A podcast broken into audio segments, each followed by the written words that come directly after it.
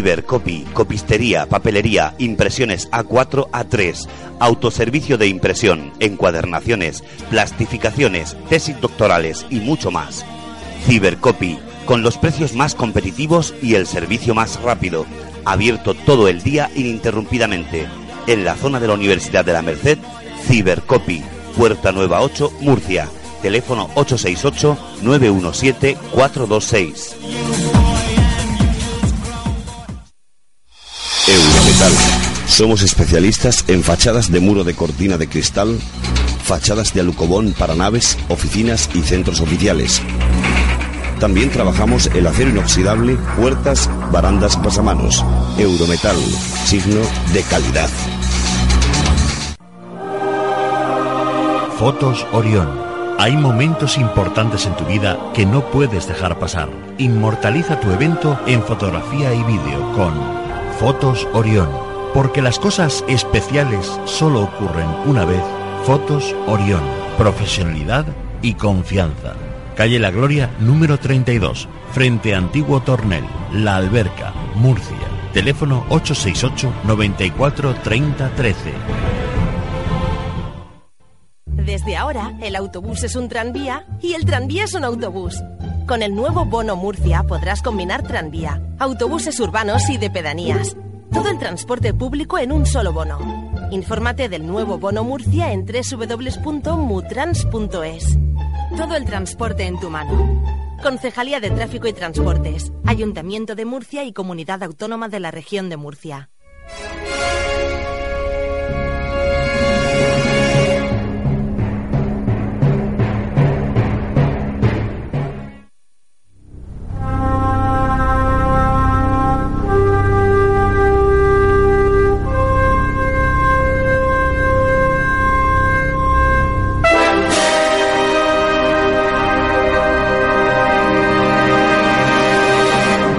¿Estamos solos en el universo? ¿Quiénes son los verdaderos artífices de las pirámides? ¿Hay vida extraterrestre? De ser así, ¿es posible que ya estén entre nosotros? Psicofonías, Ouija, ¿nos hablan los muertos? Némesis Radio, viajando a lo desconocido, sobrepasando el horizonte de la conciencia. Némesis Radio, programa dirigido y presentado por Antonio Pérez y José Antonio Martínez. Todos los domingos a partir de las 10 de la noche en Radio Inter y en Radio Intereconomía Región de Murcia, Némesis Radio. Radio.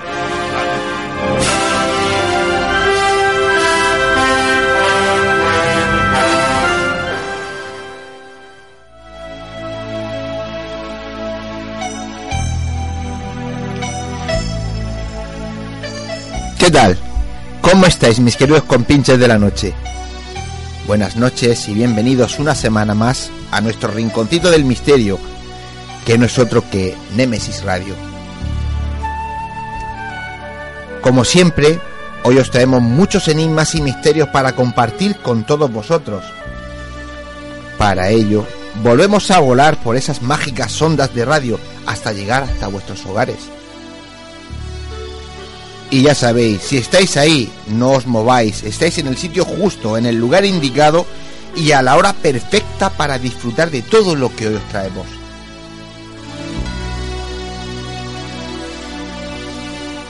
Para los recién llegados y para los que aún andáis un poco despistados, deciros que estamos en estos momentos eh, en Radio Inter 96.8 de la FM, en Radio Inter Cartagena 92.4 de la FM y en Radio Inter Economía 90.7 de la FM en toda la región de Murcia.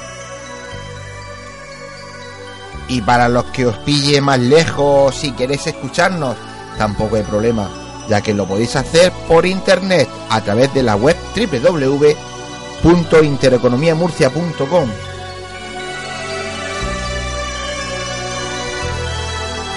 Y a los que por cuestión de horarios o por lo que sea, no hace falta que nos deis explicaciones. No nos podéis escuchar en estos momentos, no pasa nada. Siempre os quedará la opción de descargaros el podcast del programa a partir de mañana. nos encanta que nos escuchéis. Es algo que quiero y queremos, José Antonio, que sepáis. Así que elegid el sistema que queráis, el que más os guste para escucharnos, pero no faltéis a la cita.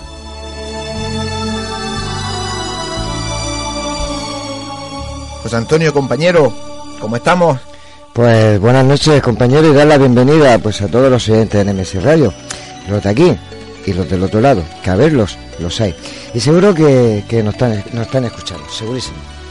Pues eh, es sorprendente cómo hay gente ya de- del otro lado del charco, Sí, sí. del otro lado del Atlántico, que ya nos escribe y mira, poquito a poco parece que, que- que vamos entrando, como hemos dicho al principio, Poquito a poco. en, esa, en esas casas gracias a, a las ondas de radio, ¿no? Pues eh, decir que José Antonio es que es muy parece un poco tímido, ¿no? Pero que esta pasada semana hemos tenido pues eh, más lío de lo habitual, ya que es decir que en mi caso el pasado viernes me invitaron a que acudiera a un programa de radio, perdón, a un programa de televisión, con esto de la radio, no, Ma- ya se mezcla una cosa no con la otra. Pues para hablar de una investigación que hace años realizamos en el Palacio de Guevara.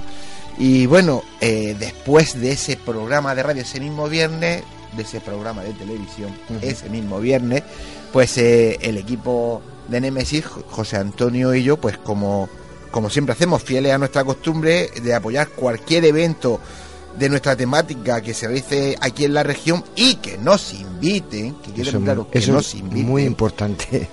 fuimos a la presentación del libro La reencarnación, ley universal, de nuestro querido amigo Antonio Hernández Lozano, en la Casa de la Cultura de las Torres de Cotillas.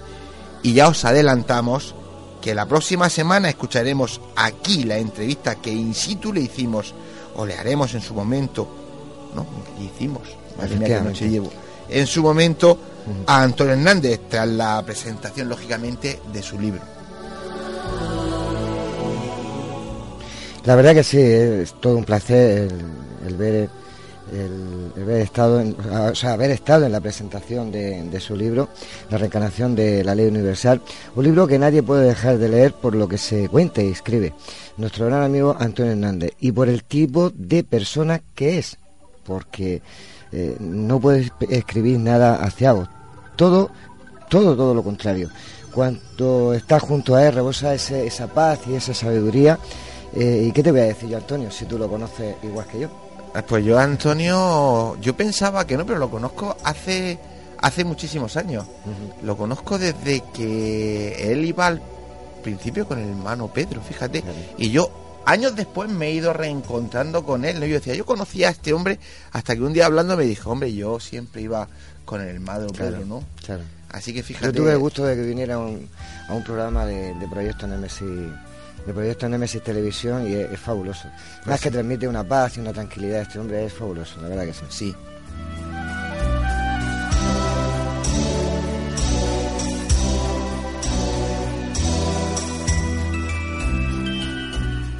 Pues eh, también me gustaría decir, ya que en su día hablamos aquí de, de las fechas del Congreso Mazarrón, más allá este que, que- que el servidor que tienen ustedes aquí ante el micro organiza, pues eh, que por cuestiones de agenda del Ayuntamiento de Mazarrón hemos tenido que cambiar las fechas de ese tercer Congreso Mazarrón más allá y que finalmente será, y estas son ya fechas definitivas, el sábado 20 y el domingo 21 de febrero del 2016.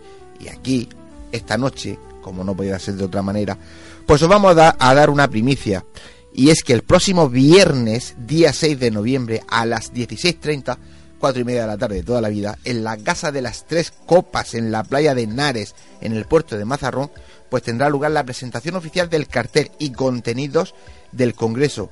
Y todo eso será ante los medios de comunicación de toda la región. Allí desvelaremos los nombres de los ponentes, los títulos de las conferencias, horarios, cómo inscribirse, etcétera. Po- Podemos adelantar uno.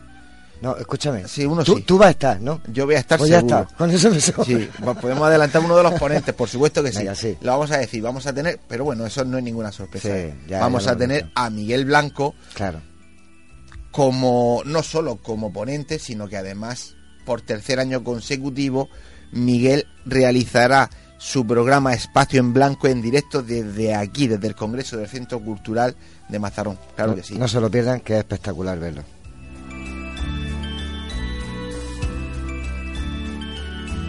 Pues nada, dicho todo lo anterior, ahora sí que nos vamos. Así que José Antonio, si no te importa, dile a nuestros oyentes la vía por la que se pueden poner en contacto con nosotros.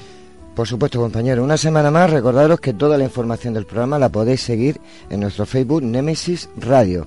Y comentaros que por, por este medio eh, también os podéis dejar preguntas, comentarios, como ya están haciendo amigos y seguidores de nuestro programa, pues prácticamente de toda España y fuera de ella, como hemos comentado, que ya se están poniendo en contacto con nosotros hasta de México. Sí, sí, sí, sí. Ecuador.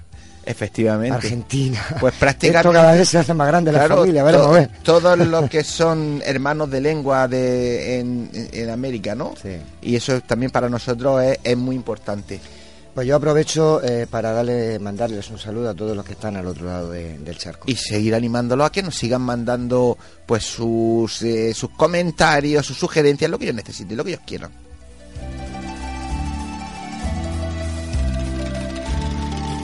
También tenemos un email, nemesisradio.canalmurcia.com, donde, como siempre os digo, podéis dejarnos vuestras opiniones, hacernos preguntas y sugerencias.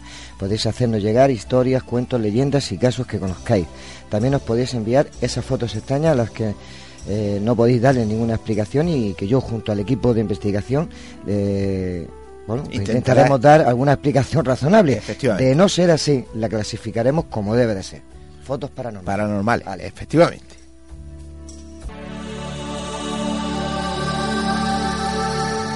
Psicofonías, psicoimágenes, ya os digo, lo que queráis, en Nemesis Radio estamos para intentar dar luz a todas esas preguntas y casos sin explicación. Pues eh, como bien dice José Antonio, podéis animaros y seguir mandándonos cosas tanto de España como fuera de ella. Y bueno, pues eh, ya vamos lanzados del tirón. Venga, tira, dale, Vamos- vamos danos eh, el sumario, pero sin dar muchas pistas. Vamos a la, a la carga que era un poquito buena. Efectivamente. En nuestra sección de entrevista esta noche comenzaremos hablando con el compositor José Luis Ben George, que siempre me riñe cuando lo digo, es que soy murciano, lo siento. Pepe para los amigos, que nos hablará de su música y los misterios que se, que se encierra en, en sus composiciones. En, nue- en nuestra sección de historias, cuentos y leyendas de Murcia, hoy tendremos una historia que, por desgracia, es, es extremadamente dura y lo que es peor, totalmente real. No os lo, no os lo podéis perder.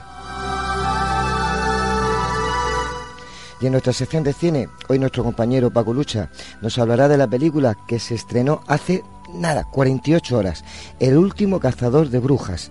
Y yo ya tengo la puerta del estudio abierta por lo que pueda pasar. Mira que este, este Paquito todas las semanas me hace igual con este tipo de película. Me abre la puerta para echar a correr. si es que el problema es que te asusta. Y ya ¿Qué te- vamos a hacer, Ya tenías que ir acostumbrado de que te has venido ya algunas investigaciones y hemos Eso- pasado eso sí que es algunas cositas fuertes. Poco a poco, hombre. Bueno, y en nuestra sección de debate hoy hablaremos de nuevo orden mundial. ¿Qué poder oculto gobierna el mundo? Luego lo debatiremos. Y como siempre, contaremos con un magnífico elenco de invitados que más tarde os presentaremos.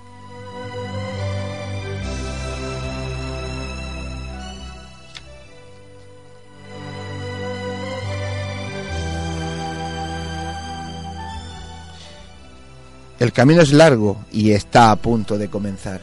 Con pinches de la noche. Poneros cómodos, agudizar las orejas. Que empezamos.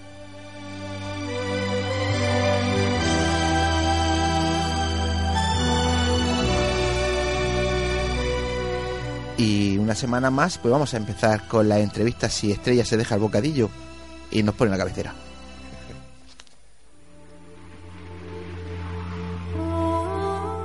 Están escuchando Némesis Radio con Antonio Pérez y José Antonio Martínez.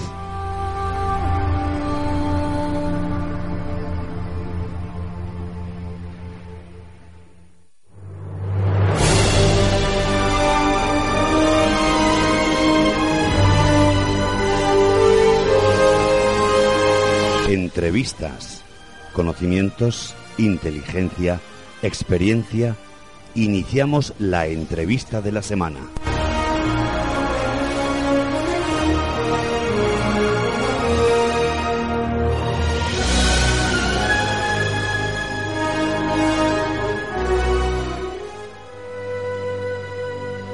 Pepe, buenas noches. Muy buenas noches, Antonio. Hola, Pepico. Y José Antonio, buenas noches. Hombre, decirte que para nosotros es un verdadero placer contar contigo, con tu presencia hoy en nuestro programa como invitado. Él suele venir como colaborador, además un colaborador muy cualificado, como nuestros clientes están acostumbrados a escucharlo. Pero hoy es nuestro, hoy es nuestro invitado. Hoy es, eh, digamos que eh, el epicentro de lo que es la entrevista, porque queremos que la gente empiece a conocer a Pepe un poquito más de lo que hasta ahora pues eh, hemos mostrado, ¿no? Dame un segundo que te presento como te mereces. Uno, ya está.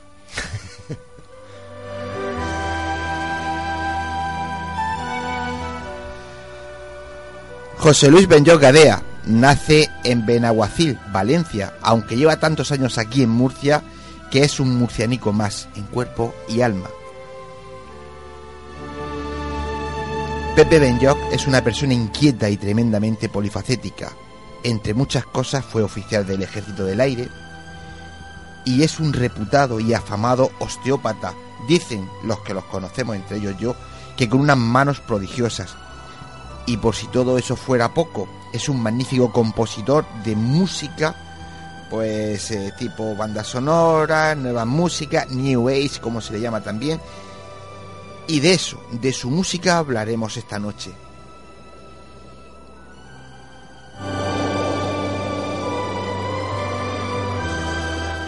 La afición de Pepe por la música viene desde muy atrás. Inicia sus estudios de solfeo en la escuela de música de su pueblo y posteriormente entra a formar parte de la banda de música de Unión y Descanso de Benaguacil, adquiriendo conocimientos de solfeo, fliscornio, clarinete y saxo tenor. Actúa, actúa, iba a decirte actúas, actúa en varias ocasiones en diferentes lugares, incluso me dicen que en el Santiago Bernabéu gana varios premios en concursos internacionales de música, cursa estudios de solfeo, piano, clarinete y saxo en el Conservatorio Superior de Valencia y es en ese momento cuando se inicia en la composición musical dentro del movimiento conocido como New Age.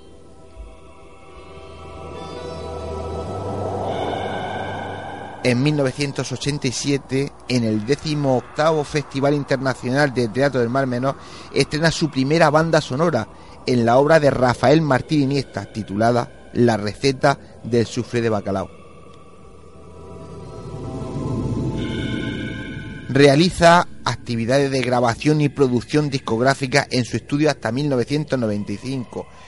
En 1994 publica su primer trabajo completo, que es Ícaro, del que vamos a hablar esta noche, alcanzando un gran éxito dentro de la música New Age. En 1995 estrena su primera actuación en los conciertos de verano de la Villa de Madrid. Hasta 1999 colabora en Onda 10 de Onda Cero Radio en el programa musical de nuevas músicas que dirige Álvaro Fernández. Ahí lo que él hacía sobre todo era entrevistar a diversos artistas en 1999 edita su segundo trabajo, Volando Juntos. En el 2006 tenemos su poema sinfónico en homenaje al pintor murciano Ramón Gaya, estrenado esta obra en la Orquesta Sinfónica o por la Orquesta Sinfónica de la región de Murcia, bajo la dirección de Juan Jesús López Sandoval en el Teatro Romea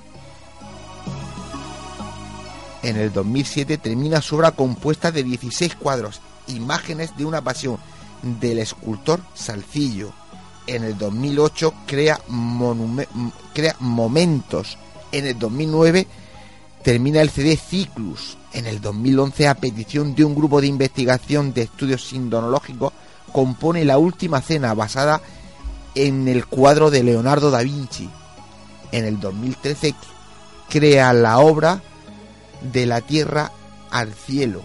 En el 2014 compone, a ver si soy capaz de decirlo, Ko Tauo, música transpersonal utilizada para la conexión de la mente y el cuerpo con el cosmos, siendo algunos de esos temas cabeceras de programas de radio en territorio nacional durante mucho tiempo. En el 2014 compone el trailer para la película basada en la historia de Ambel, hechos reales ocurridos en la villa de Cejín, en la Murcia del 1625, dirigida por José María Oñate.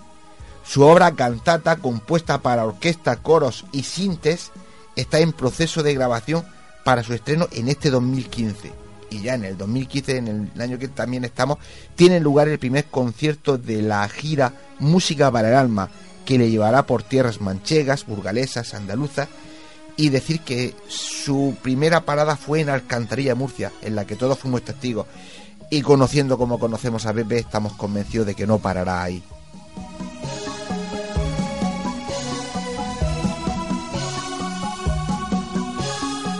Bueno, y decirle a todos nuestros oyentes que toda la música que esta noche van a escuchar y que nos va a acompañar en el programa pertenece a Pepe Benjo y precisamente a su obra Ícaro.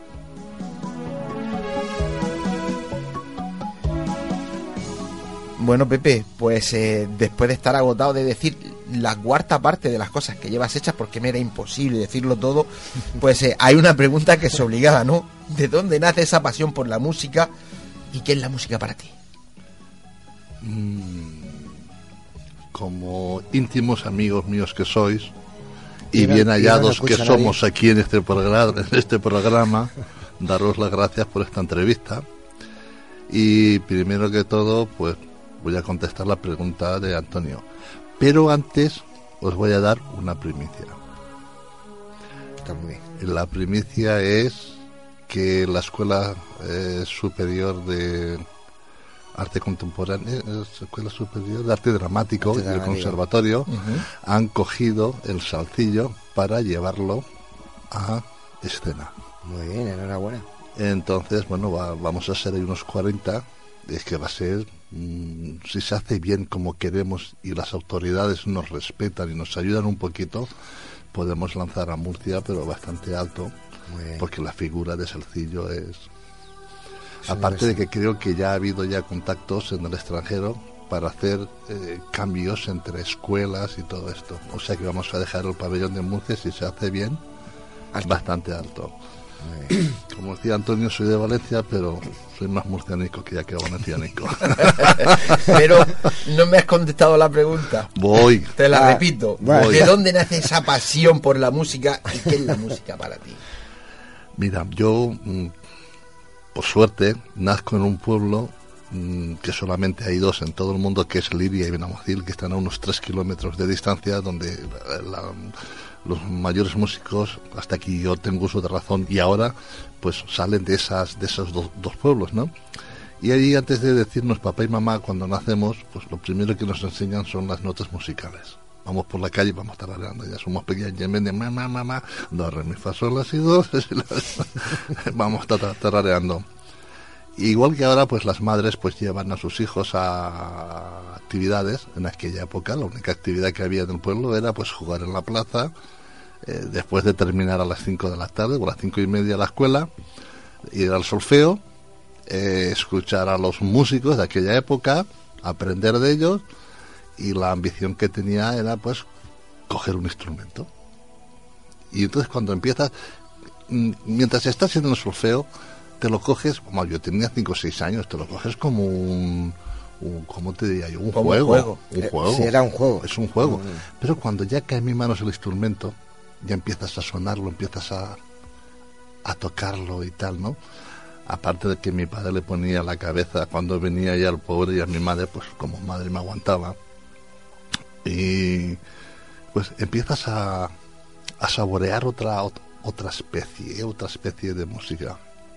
Y luego, pues bueno, pues eh, vas amando más la música, vas notando que la vibración juega mucho contigo, que tu estado de alma eh, va cambiando, que empiezas ya a dejarte las notas simples y vas entrando ya en notas más complicadas, que ya vas formando, ya vas escuchando, te sientas al lado del instrumento en la banda a oír, no a tocar, a oír, eh, vas escuchando ya las obras sinfónicas, ya vas escuchando y ya pues se va disparando el gusanillo interno.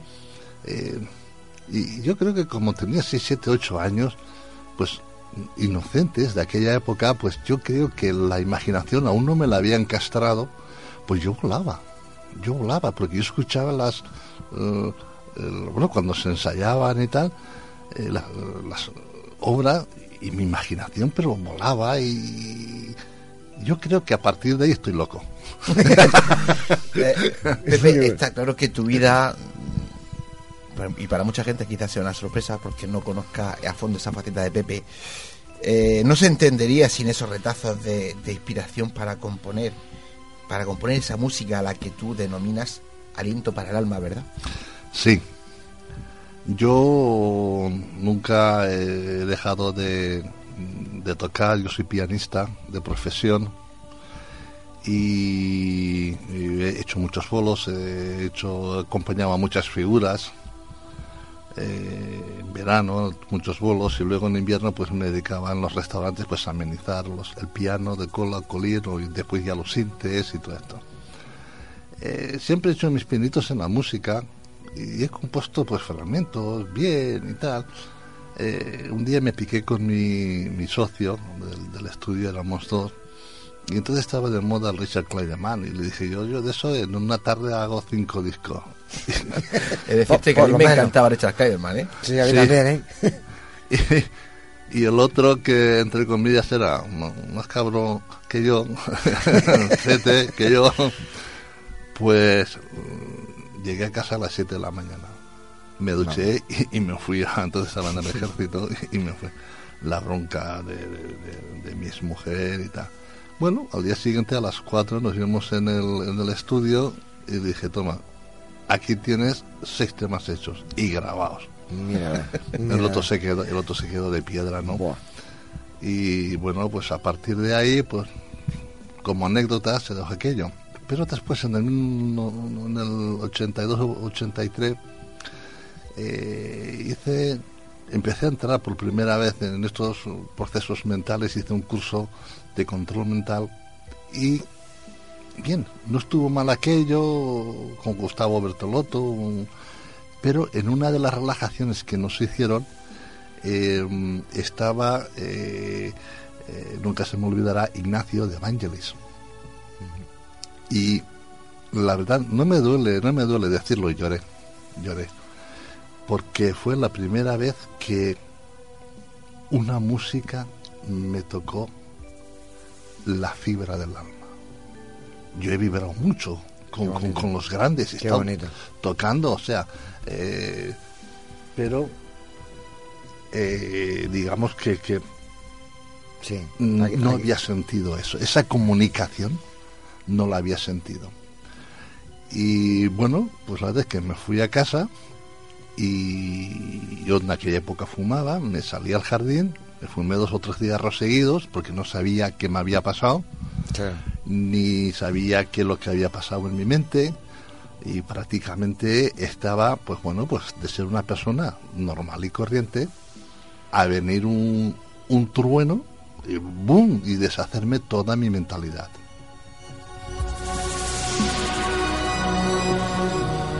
Tenemos que seguir avanzando, así que vámonos a lo que es Ícaro, ¿no? Yo sé que tuviste una experiencia, vamos a llamarla mística, que finalmente fue pues una fuente de inspiración para ti y para crear y conseguir que, que, que, que, que parieras, que naciera Ícaro. Cuéntanos un poco esa, e, esa experiencia mística, si se puede contar. Sí, sí, sí. Eh, eh, vamos a ver. Eh, en el segundo fin de semana de, del control mental, pues hicimos un, una serie de, ejercicios y no sé por qué me vi involucrado en una cueva. Pero involucrado en una cueva yo solito, en la posición de loto y tal. Y yo pues no daba crédito, pero bueno, pues dejé mi mente correr y tuve pues la una experiencia mística, digamos mística, eh, bastante importante para mí, porque suponía un cambio de mente pero y de estructura brutal. Esa, digamos, esa relajación, pues no sé lo que duró, prácticamente porque yo me desconecté, a dónde fui tampoco lo sé. Y como siempre, pues cuando me fui a casa, eh, empecé a recordar, estaba fumándome dos otros cigarros que me fumé allí fuera en el jardín y empecé a recordar donde yo había estado. Y me pareció increíble a una persona, digamos que en ese momento yo tenía la mente bastante cuadradita, era más joven, no tenía mucha sensibilidad, sí la tenía, pero que no empezaba a soltarme un poco en el alma y sin decir nada, pues como siempre por la noche me senté delante de, del piano y empecé a escribir y empecé a escribir según como yo había visto todo, todo, todo, toda la relajación o toda la meditación, no lo sé. O sea, todo ese trance. Y salió lo que estamos pues oyendo ahora. Hemos escuchado La Cueva, que era el primer tiempo, que era el yo, yo con mí mismo. Y después, claro, el soltar esa parte o buscar esa parte femenina, porque yo antes era, era bastante Hombre, no era machista, ¿no? Pero pues era un hombre de aquella época, de los 80 y tal, criado pues en los 50 y en los 60. Y empezó... un poco machista. un poquito. Y empezó a subir un poco la parte, la dual, la femenina. La, femenina. Y empecé a soltarle las riendas hasta que encontré dentro de la cueva, pues, otra parte de mí Pepe, ¿qué? Fue como un proceso evolutivo que se iba creando en tu cabeza y la transmitías al piano. Al piano, ¿no? Al piano, sí. Yo iba recordando de lo que había hecho y cómo lo había hecho y los procesos, porque no recordaba nada, pero fue sentarme delante del piano y empezar a recordar todo el estado. Y ya la iba transcribiendo, y la iba escribiendo, y además la, la iba escribiendo muy rápido eh, no, no me paro como ahora o como algunas veces a ver la armonía o a comparar o a ver los sonidos, sino que como una escritura automática, pero no era escritura automática, o sí, no lo sé. Aquello era algo que nunca me había pasado, desconocido. como una especie de trance se puede decir que, que sí, se puede decir que no. Pues Eso, por lo menos muy inspirado, seguro. Sí, sí, sí, Y además la hice todo en una noche, ¿eh? o sea que fue escribir, escribir, escribir, escribir, escribir, escribir. A mí me recuerda, perdona Pepe, eh, ese, e, ese trozo de la película de, de, Amadeus cuando Salieri se enfadaba y decía, es que eh, de repente se pone a escribir y cuando ves él no hace un borrador, él escribe directamente, no se puede cambiar ni una nota, ¿no? Porque sale perfecto. Sobre eso os puedo decir, porque toda la música que yo la compongo, ahora ya no se escribe, ahora ya la grabo en el ordenador. Ahora ya la grabo. Lo sé, te he visto hacerlo. y entonces llega un momento de que yo me pongo nervioso, yo ya lo controlo, al principio me daba miedo, mucho miedo, me ponía nervioso, entonces hasta que descubrí que ese, ese nervio y ese miedo que yo tenía era porque necesitaba eh, plasmarlo en, dejar salir dejar salir. hasta incluso hubo eh, videntes puedo contar varias anécdotas que, que vinieron estaban conmigo y justamente eran tres días estuvo una persona tres días en mi casa y vio eh, en ese momento necesitaba y, y me senté y este según este evidente me dijo que yo tenía en ese momento me vio un ser que se colaba dentro de mí, yo cerraba, y además es verdad, ¿eh? yo cierro los ojos y me lleva las manos. Y me lleva las manos. Y además yo sé cuando se termina la canción. Porque a partir de ahí quiero poner yo de mi parte racional, ya no sé seguir. No te queda bloqueado. además, si sigue, seguramente lo estropea. es, que, es que no pega ni con cola. Lo estropea. No pega ni con cola. Luego ya viene la parte ya más racional, digamos que ya viene la, lo que es ya la, la traducción, la armonización, ya buscando los sonidos para esa música. Ya viene. Pero lo que es la idea, yo compongo de esa forma. O sea, si a mí me quitan, o, hombre, sé componer, ¿no? Pero no sería tan. Tan, sensible, tan esencial, tan. Tan sensible tan música del alma. Efectivamente, no sería tan música del alma. Un caso es que a las 2 de la mañana mi compañero, el que escribió el texto de, de, de, del Ícaro, en aquella época no había mucho dinero, yo tenía un Foxter de cuatro pistas. En el año 80 y 586, cuatro pistas. Para la gente que no sepa mucho, un Foster era una mesa mezcla, ¿no? Más o menos. Pero era un cassette, pero con cuatro pistas. En vez de ser de dos estéreo, tenía cuatro pistas. era, un. Aquello era. Haz de cuenta que me costó 140.000 pesetas en aquella época. De Casi mil euros. actuales. Sí, de ahora, pero en aquella época. sí, sí, sí, sí. Bueno, aquí Y entonces estábamos, eh, le dije yo, Manolo, eh, échame una mano a grabar porque estoy haciendo esto y tal y tal y me gustaría grabar. Y a él también le gusta mucho y dice, venga, pues vámonos. Y entonces estábamos en mi casa, lo recuerdo yo que estaba enfrente del teclado contra la pared y él estaba a la izquierda. Y desde allí, nos, era por la noche, tenía los críos también y tal, y con cascos, pues nos- igual que aquí, pues por señas y tal. Y digo, venga, va, pues entra. Ya metemos la claqueta, entra y empiezo a tocar yo. Y de golpe y borrazo me salgo del contexto de la canción. Pero es curioso, porque yo estaba con los ojos mirando a la partitura, lo que yo había escrito, y mirándolo a él también.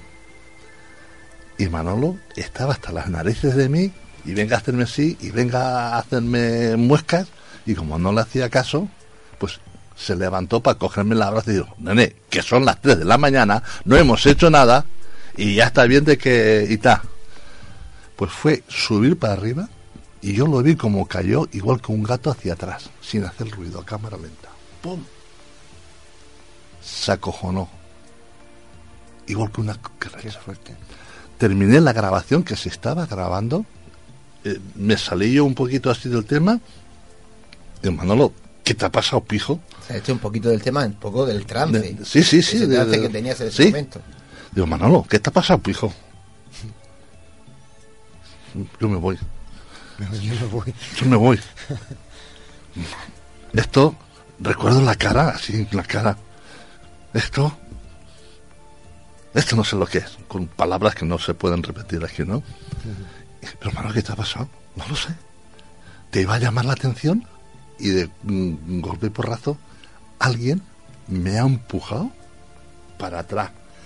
Me he caído a cámara lenta, no he hecho ruido y me he quedado estático y yo queriendo salir de aquí Y no y podía. llamarte la atención Y no podía. y, y no podía hasta que tú has terminado.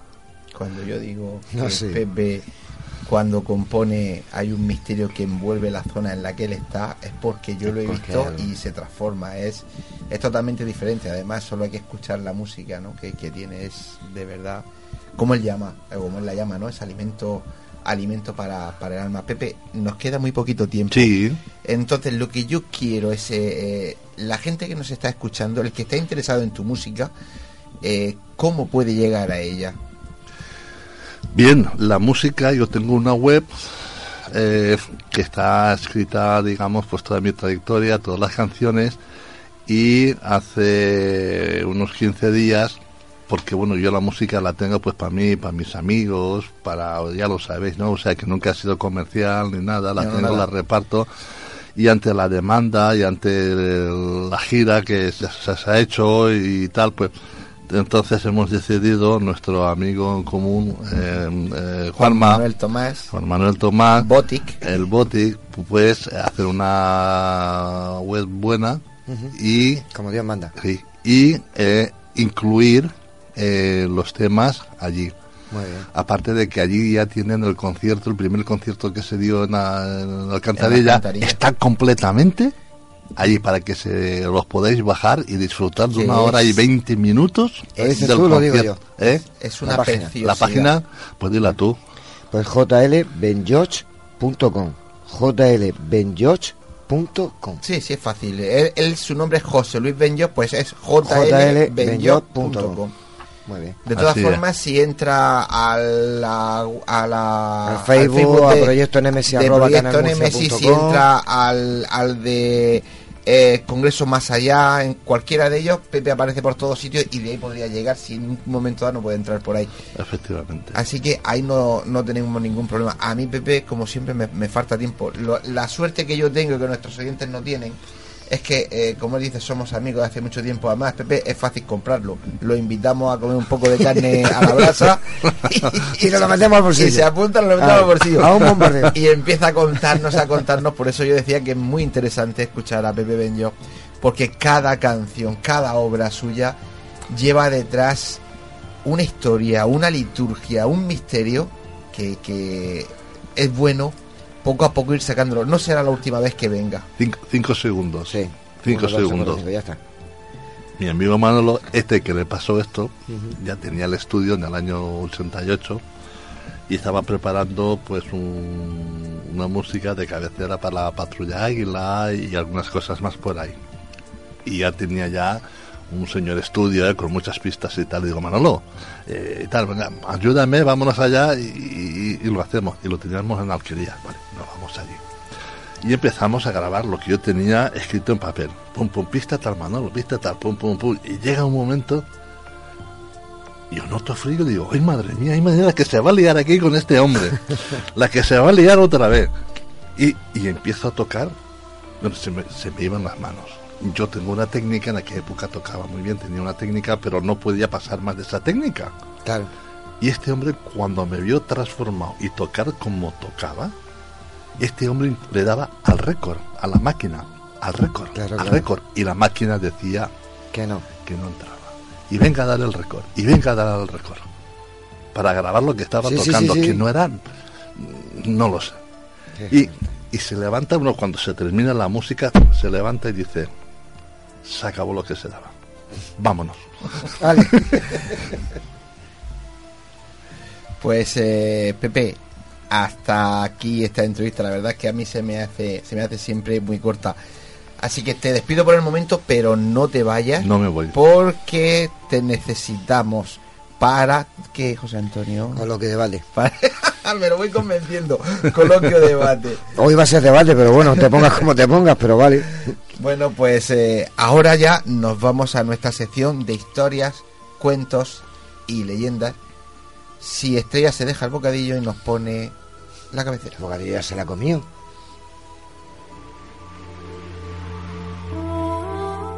Están escuchando Némesis Radio con Antonio Pérez y José Antonio Martínez.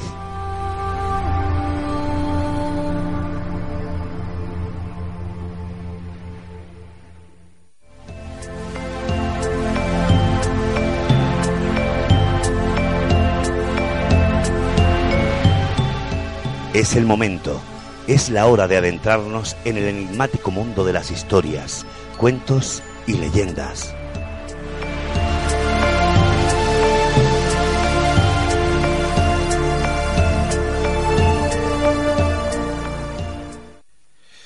Pues eh, esta noche vamos a contar una historia terrible, una historia real, una dramática tragedia que nunca debió suceder, titulada Cuando la Sierra Minera de Cartagena La Unión se tiñe de sangre. Y como al César lo que es del César, eh, decir que esta historia la sacamos en su momento, en su día, de una información del diario la Verdad de Murcia del año 2010. Así que cuando queráis la vamos a escuchar.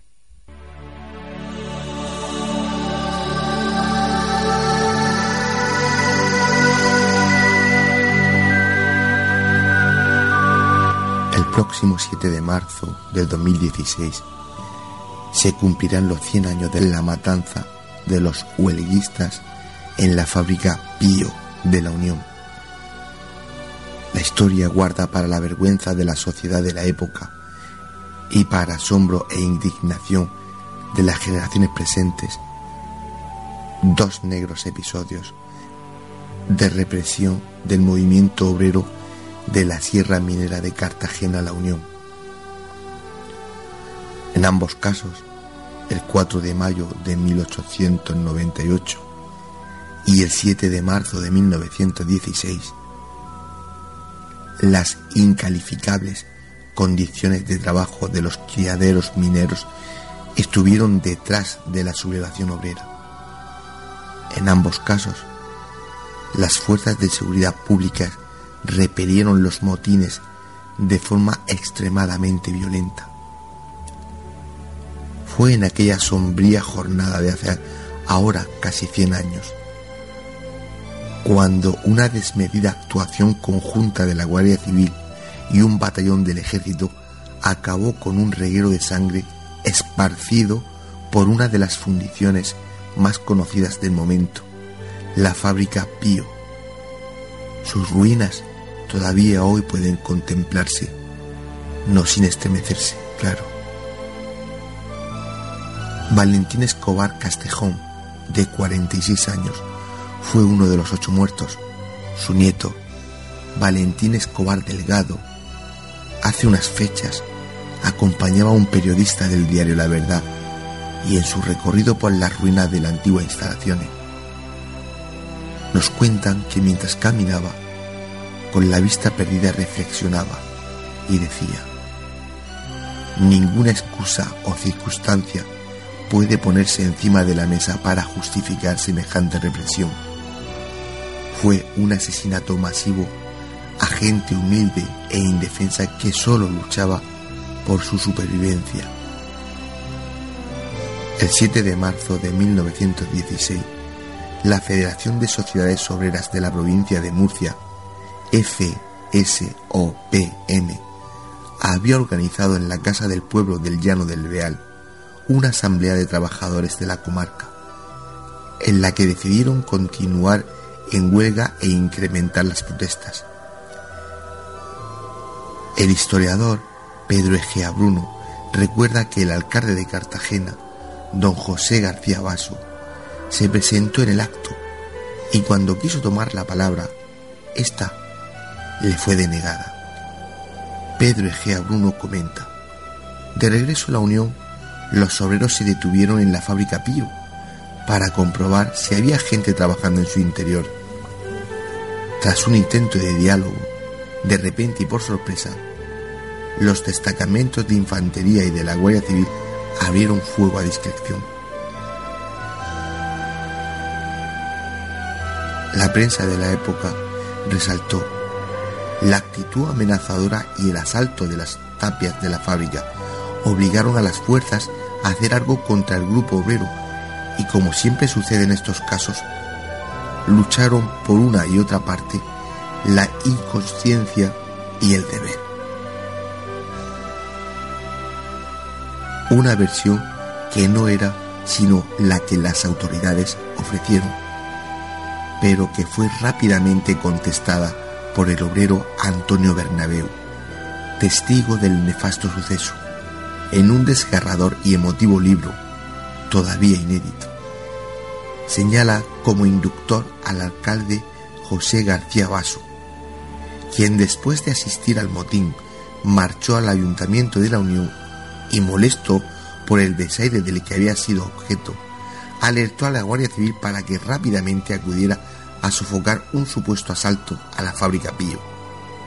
En su relato, escribe Bernabeu, los huelguistas, aterrados, descompuestos, corrían velozmente, brincando montes, tomando veredas conducentes a la sierra minera, escondiéndose acá y allá, volaban, huían del acero mortal, de la muerte traidora, iban llegando a la unión, lanzando el corazón por la boca de susto y cansancio.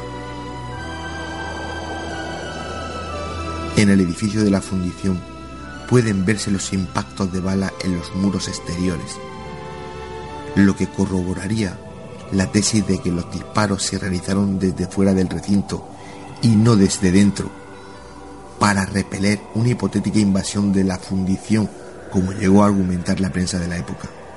Además, Pedro Egea Bruno subraya que algunos cadáveres se hallaron a más de 100 metros de la tapia de la fábrica y no se tiene constancia de que algún militar hubiese fallecido o sido herido.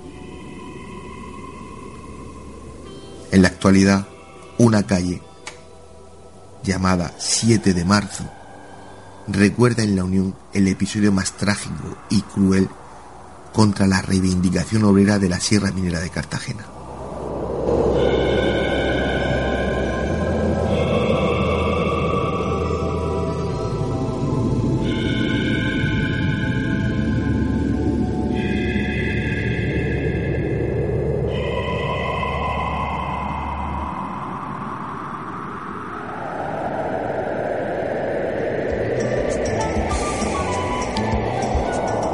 Pues eh, tras escuchar esta espeluznante historia, sin demora nos vamos al cine de la mano de nuestro compañero Paco Lucha. Estrella, si nos ponen la sintonía, nos vamos al cine. Están escuchando Némesis Radio con Antonio Pérez y José Antonio Martínez.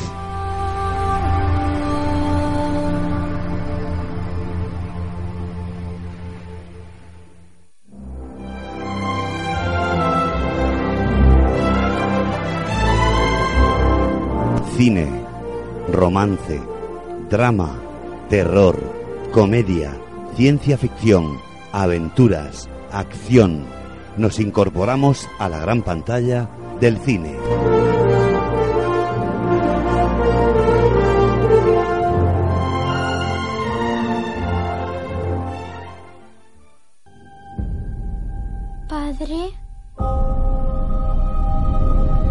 Has disfrutado de la vida más de lo que puedo imaginarme. Pero tu historia no tiene final.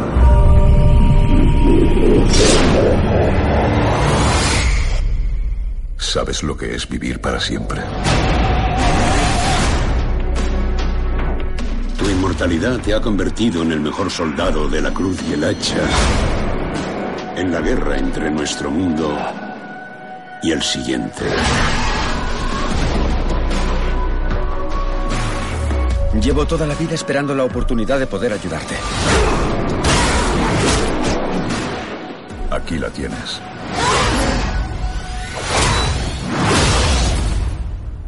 ¿Quieres dejarlo? No, quiero un aumento de sueldo. Eres una caminante de sueños. Fuera. Quiero que me lleves al mundo de los sueños. Es la única manera de enfrentarse a lo que viene. Si mueres dentro, mueres fuera. Necesito que te despiertes. ¡Estás en una trampa!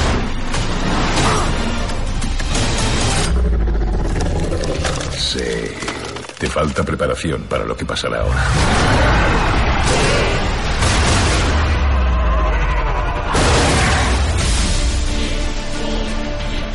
Las brujas con más poder de la Tierra han venido a destruirnos. Empieza el espectáculo.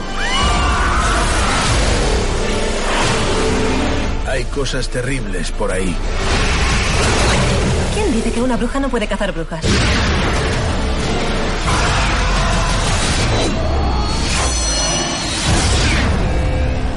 ¿Sabes qué me da miedo?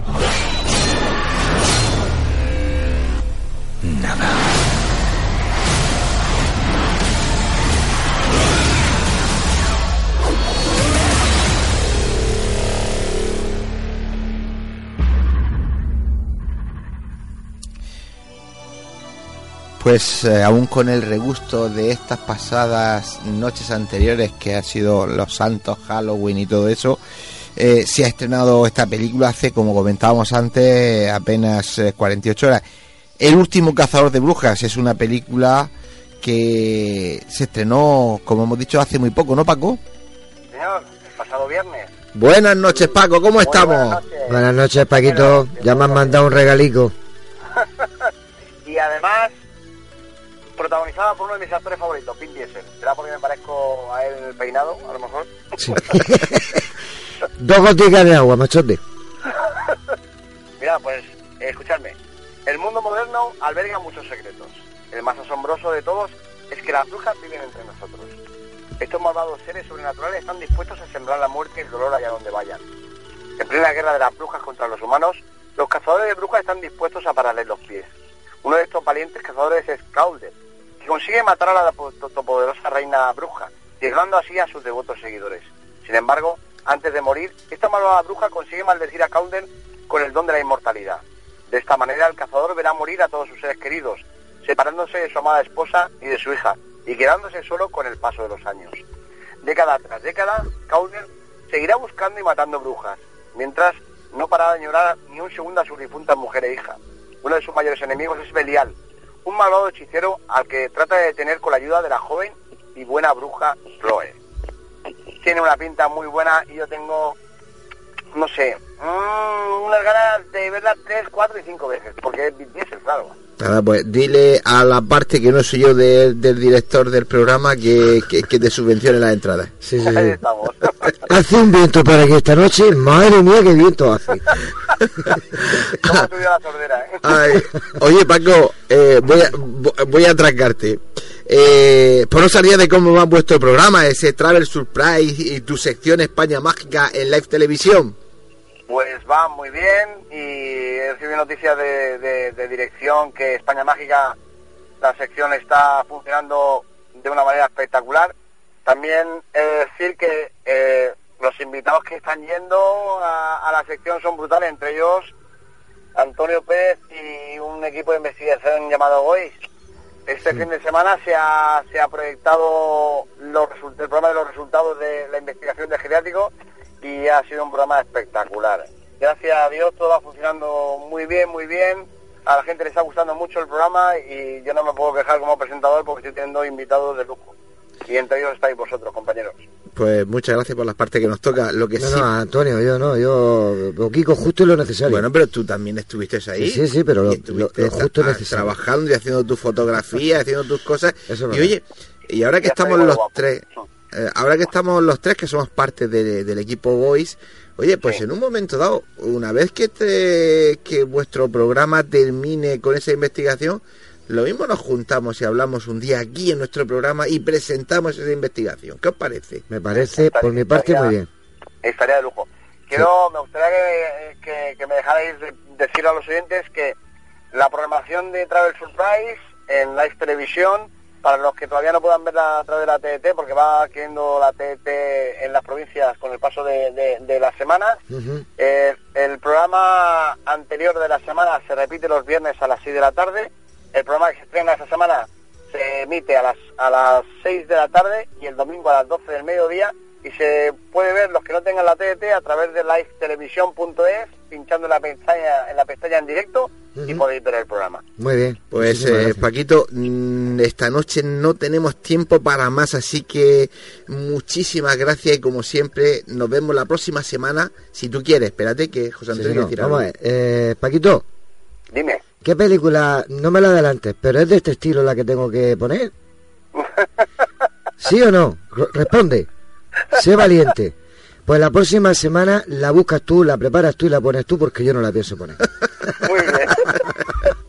Hasta la semana que viene, querido Gracias, amigo. Gracias por, por dejarme entrar en vuestro programa, compañeros.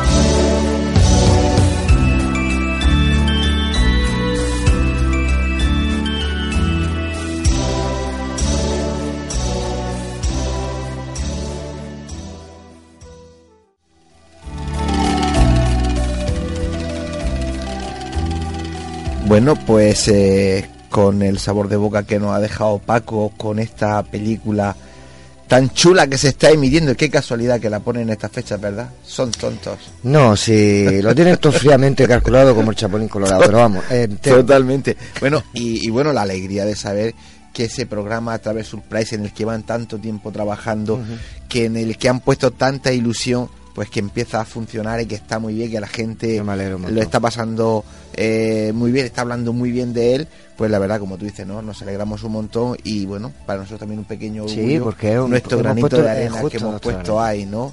Y claro, todo lo que sean sus triunfos, pues un poquito también son nuestros.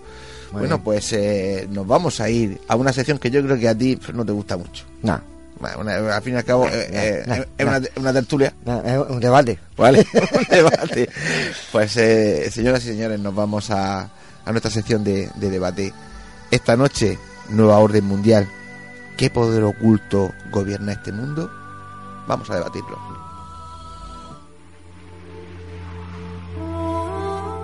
Están escuchando Némesis Radio con Antonio Pérez y José Antonio Martínez.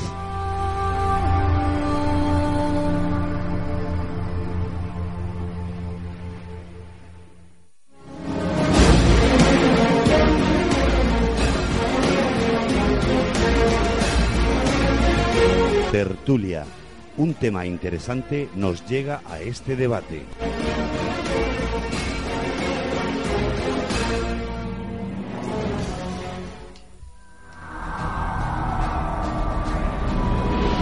Pues, eh, José Antonio, todo tuyo porque creo que hay un, un, un- un pequeño audio de introducción, ¿no? Sí, pero si te parece vamos a presentar primero a los, a los Hombre, compañeros ¿cómo? y después oímos la... Como si me parece, si es tu sección, por, supuesto que sí.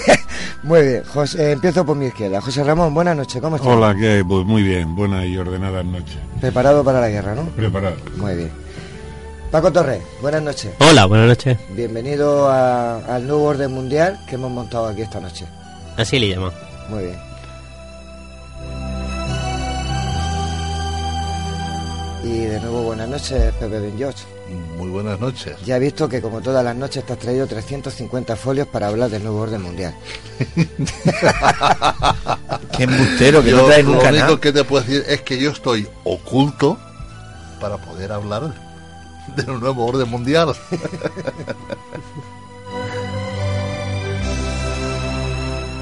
Y como siempre comenzamos el tiempo de debate con una pequeña introducción.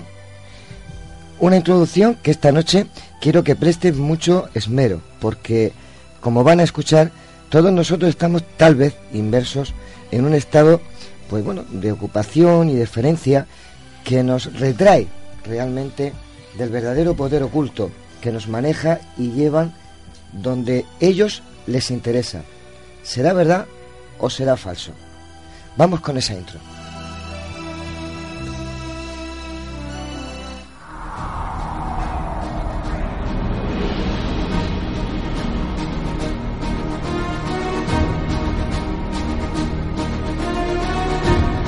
Nuevo orden mundial. ¿Cuántos ríos de tinta se han escrito sobre el poder oculto que operan tras los gobiernos y países del mundo? Pero, ¿qué de verdad tiene estas declaraciones? Tramas, organizaciones secretas y magnates del poder. ¿Será verdad o todo será fruto de nuestra imaginación? Analizando nuestra vida cotidiana, el día a día, nosotros, los hombres y mujeres de a pie, no percibimos nada de lo que por redes y foros se habla y comenta día tras día. Que si los Illuminatis, los francmasones, el Club Bilderberg, Scout at Bones, lo que en español sería calaveras y huesos. Nada de todo esto nos llega a nosotros por una sencilla razón. No tenemos tiempo. Nuestras prioridades son, por desgracia, otras. Por ejemplo, pagar la hipoteca, los libros de nuestros hijos, la comida, impuestos, y así me podría estar horas y horas toda la noche. Estamos inmersos en una espiral diaria de pagar y más pagar. Trabajar para poder vivir la vida que llevamos. ¿Y por qué estamos así? ¿Por nosotros? ¿O nos han impuesto esta forma de vida para no poder ni respirar? Solo para que caminemos donde ellos quieren y cuando quieren. Piénsenlo. ¿Ustedes tienen tiempo de hacer otra cosa? Cada vez adquirimos más cosas, caprichos o necesidades que después debemos de pagar. La televisión, radios y prensa nos bombardean con todo tipo de artículos para mejorar nuestras vidas. Medios de comunicación que nos guían y llevan donde a ellos les interesa. Porque nos creemos a pie juntillas lo que nos cuentan, oímos y leemos. Medios de comunicación que por los señores que los dirigen o por inclinaciones políticas nos meten en la senda que a ellos más les interesa. Porque la información es poder. Y yo les digo una cosa. ¿Ustedes tienen tiempo de contrastar las noticias? A mí me falta tiempo para vivir y menos para saber si me están dando la verdadera y toda la información verídica y correcta. Así que solo me queda una postura, creerlos o ignorarlos. Y a ustedes creo que también. Intereses de guerras, enfrentamientos, luchas, porque de esa manera ganan dos cosas. Meternos el miedo a todos, porque en el fondo a ninguno de nosotros nos gustan las guerras. Y el gasto de millones, o mejor dicho, billones de euros en armamento, son muchos, y mucho lo que mueve.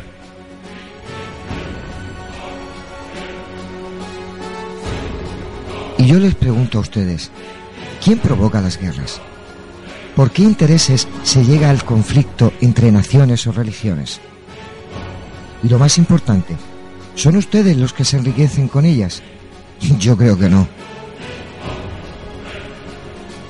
Una tras otra, podría ponerle aquí, encima de esta mesa de Nemesis Radio, una y mil razones por la que parece, y solo digo que lo parece, nos llevan y rigen por donde a ellos les interesa. Que nos tienen ocupados con otros menesteres para que no nos dé tiempo a pensar, y ellos salirse con la suya, que es ni más ni menos que imperar y someternos a sus caprichos. Porque al fin y al cabo, para eso estamos en este mundo. Pero recuerde que aquí, esta noche, se va a debatir sobre el nuevo orden mundial. Y que a diferencia de mis palabras anteriormente, esta vez sí son ustedes, después de oír a los contertulios, los que tienen que sacar sus propias conclusiones.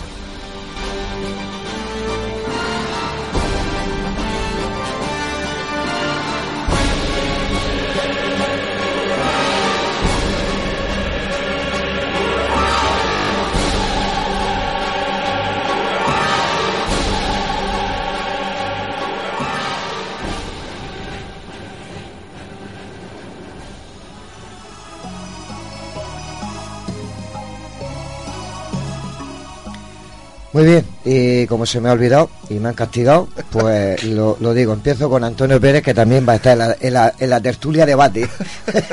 Antonio, tu opinión de lo que hemos escuchado. Menos más que está siempre al lado mío. Si estuviera en la otra Sí punta. que, sí que como estamos toda la noche, yo pienso que bueno, que ya estamos. ¿Para qué te voy a presentar 40 veces? Eso digo yo. Venga, compañero. Hombre, a ver, yo si, si rompo yo el hielo, bueno, yo soy muy conspiranoico, ¿no? Entonces, eh, yo siempre digo que cuando alguien manda, no se deja ver. Claro.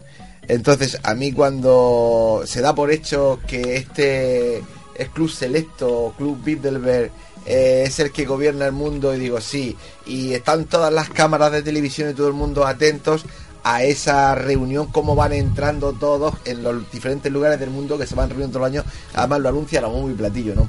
Sí, pero los medios no entran, ¿eh?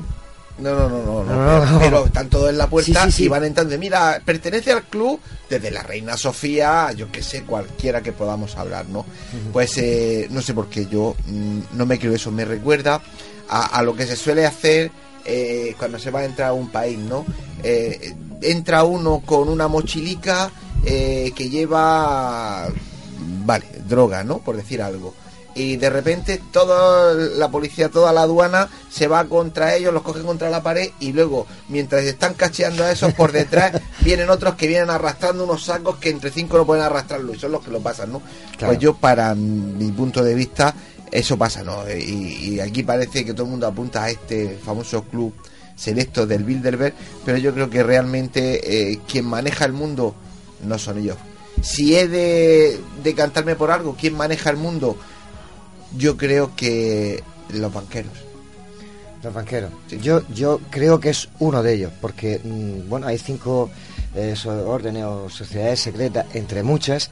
Una puede ser los Illuminati, otro puede ser lo- la francmasonería, otro los caballeros templarios, eh, como hemos dicho, el Club Bilderberg y, y, bueno, Calaveras y Huesos, que yo lo he pronunciado en, en inglés, que nunca estoy peleado con él, pero bueno, Calaveras y Huesos. Pero entre muchas y muchas sociedades. Pepe. Bueno, yo lo que estoy pensando y siempre he pensado es eh, cómo podría decirlo para que yo me pudiese entender. ¿Quién te ha dicho que en el club de la birra esta, como se llame? Bilderberg. Bil- Bilderberg. No hayan Illuminatis. No hayan Yo no lo sé. de todo. Yo no lo sé. Eso está formado por todo. Y date cuenta que ahí todos son cuñados. Y primo hermano. Y primo hermano. Primo hermano ya es demasiado lejos. Son todos son cuñados. Claro. Yo no digo que ellos hagan, pero ellos tienen un poder económico muy fuerte. Y ellos controlan la banca. Y habéis dicho que la banca controla el nuevo sistema. Lógico, todo es miedo. Y el, y el miedo, y ahora lo que está eh, prevaleciendo ahora es formar gente ignorante. Claro, es lo que toca. ¿Qué es lo que toca? Cuando más ignorante es la gente, eh, digamos, es mucho más fácil de manejar. Claro, lógicamente. Siempre se ha dicho pan, toros, vino al pueblo. El resto ya lo haremos nosotros. Pan y circo. Sí, vino, toros, fútbol. Bueno, bueno, yo... José Ramón. José Ramón, te tocó. Me tocó. Bueno, eh, no sé.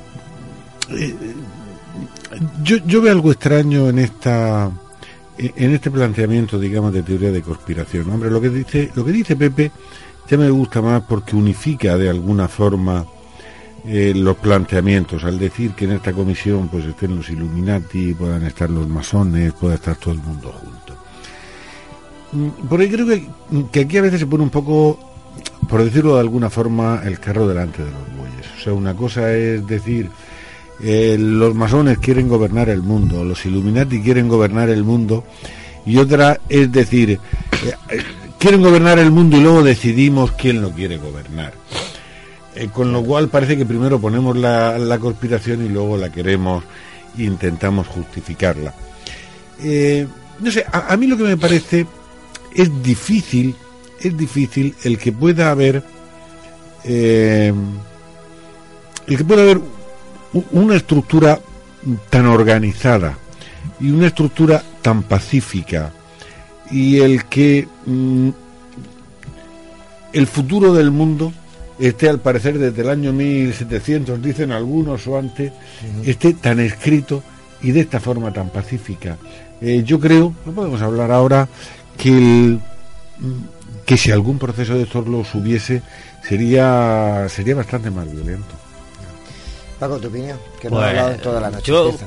me voy a decantar un poco. Yo entro un poco en el escepticismo. Esta noche entro en el campo del escepticismo porque es obvio que sí, es cierto que la conspiración ha sido una constante a lo largo de la historia. En el antiguo Imperio Romano, aunque era algo considerado como unificado, eh, existía, pese a esa unificación, constantes conspiraciones internas en el Senado. Por bandos compuestos unas veces por cierto número de generales y senadores contra los otros, pero bueno, por mero interés de poseer unos sectores económicos del, imperio o unas determinadas regiones.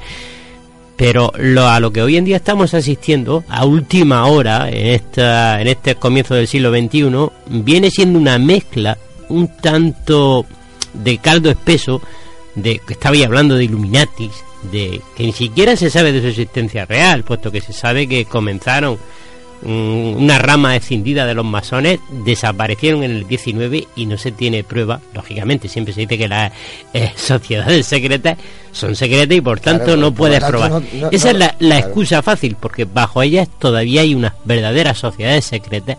Cuando se mienta a una es porque ha dejado de ser secreta. Bajo ellas, yo sí admito que existan, por supuesto, no voy a negarlo. Pero me parece que se nos ha ido esto de madre últimamente. A mí la, la impresión que tengo es que esto está llegando a unos límites muy lejanos en torno a que se está hablando de unos componentes, de unos ciertos supuestos enemigos de nuestra sociedad, que son siempre los mismos, cuando existen muchos más enemigos y existe una diversidad de bandos, con la globalización quizás se ha disparado el número de bandos, no la unificación de la Tierra, sino el número de bandos que luchan entre ellos. Tenemos potencias que parecían muertas después de la caída del comunismo como Rusia, que están plenamente activas y someten gran parte interés económico en África, indirectamente China, que también lo es.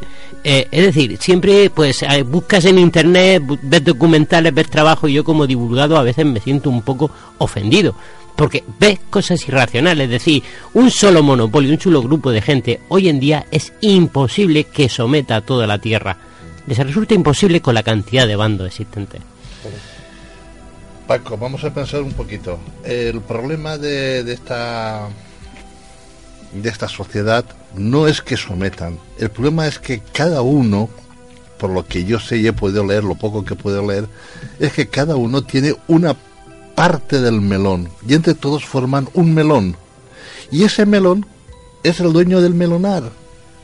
Quiero decir, yo para mí que todo esto empieza en, en la bolsa de, de- Nueva York, en el crack del, 90 del 29. Ahí se empieza a dar cuenta que se necesita consumo para los americanos que saben mucho de todo esto.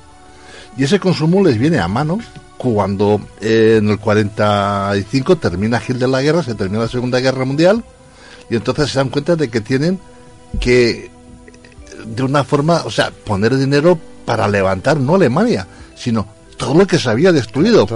Y se dan cuenta de que ahí alguien tiene que meter ese dinero. Yo no porque no tenía dinero en aquella época, ¿no? Claro. Pero indudablemente ni con 100 ni con mil millones se podía hacer. ¿Quiénes son los que entran? Pues toda esta gente. Y después pasa un caso bastante fuerte que pasa desapercibido por mucha gente, yo me he dado cuenta, de que pasamos de la galena al transistor. Y eso fue a partir eh, del año 47 de Roosevelt. Efectivamente. Y a partir de ahí es cuando la sociedad demanda consumo. Norteamérica, que sabe mucho de todo esto, lo que hace es una un consumo. De hecho, la Coca-Cola, todo el mundo, ellos eran tan listos que hasta en la propia Rusia, Rusia la publicidad de la Coca-Cola era publicidad, vender y comprar, y todo el mundo iba a pedir, pero nadie sabía dónde se vendía la Coca-Cola. Los volvieron locos, pero no en Rusia, sino hasta en los chinos, Japón, en todos los sitios. ¿Y dónde se compra la Coca-Cola? Los volvieron locos. Y cuando ya la Coca-Cola ya estaba tan vendida mm, eh, eh, publicitariamente, la introdujeron. Ese fue el primer crack de demanda en el mundo. A partir de ahí, ¿qué es lo que ha pasado? Que en la psicología, en los estudios eh, somáticos de la gente, en- por donde la gente es más emocional, atacan. Y estamos viendo en la televisión cómo nos atacan, sobre todo en el telediario. El niño de tal, el, no sé qué, eh, eh, controla, o sea, dona un dinero para no sé qué, para la ONG tal, para no sé qué. ¿Y dónde? Y justamente, jolines, en la comida, que tú tienes un plato de lentejas y tú eres un poco sensible y tú ves a esos niños negritos o como sean y, y hay gente que pica Y te dan la comida. Y te dan la aparte de que te dan la comida pero saben como antes habéis dicho verdad. en qué momento se ha estrenado la película ahora cuándo se va a estrenar ahora o en navidad Marketing. o en San eso está todo estudiado marketing. todo estudiado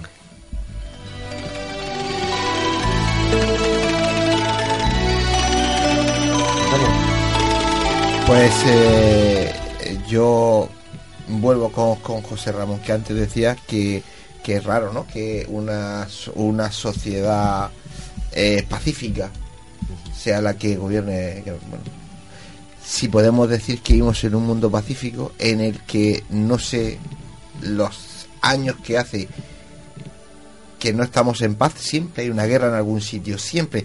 ¿Y por qué siempre hay una guerra en algún sitio? Porque hay que vender, hay que vender armas. ¿Quién maneja esos monopolios de las armas? Hay gente que va a decir, los que fabrican las armas. Realmente, bueno, hay algunos que a todos nos vienen a la memoria, ¿no? Actualmente de familias muy famosas que, que tienen eh, parte de ese monopolio, incluso otras que son familias tan famosas y que son precisamente pues religiosos. Pero las- la clave de todo esto está en que detrás de todo, y sigo diciendo, están quién? Los bancos, que son los que mueven el mundo. ¿Por qué? Porque cualquier político que se precie o que se digne que quiera llegar a algún sitio, tiene que, entre comillas, entramparse con los bancos para que le subvencionen las campañas. Pero una vez que tú has ganado unas elecciones y le debes un dinero a estos bancos, eh, tú vas a ir contra esos bancos. No puede. Si a la prueba me remito de lo que pasa en España. Yo creo que es, es, es pecata minuta. Lo que está hablando es pecata minuta. O sea, un- una campaña, no es por, por decirte, comparado con los miles y miles de billones, billones que, manejan que manejan y tienen este grupo, yo creo que tal. Sí, pero ese dinero sale de algún sitio, ¿no? De ellos. ¿Cuánto, no del banco, cuánto- sino de ellos. Por ejemplo, ¿cuántos miles de millones o de Acciones, billones? Acciones, acciones. Pero ¿cuánto hay, por ejemplo, solo en armamento No. a nivel mundial? Mira, te voy a decir una cosa.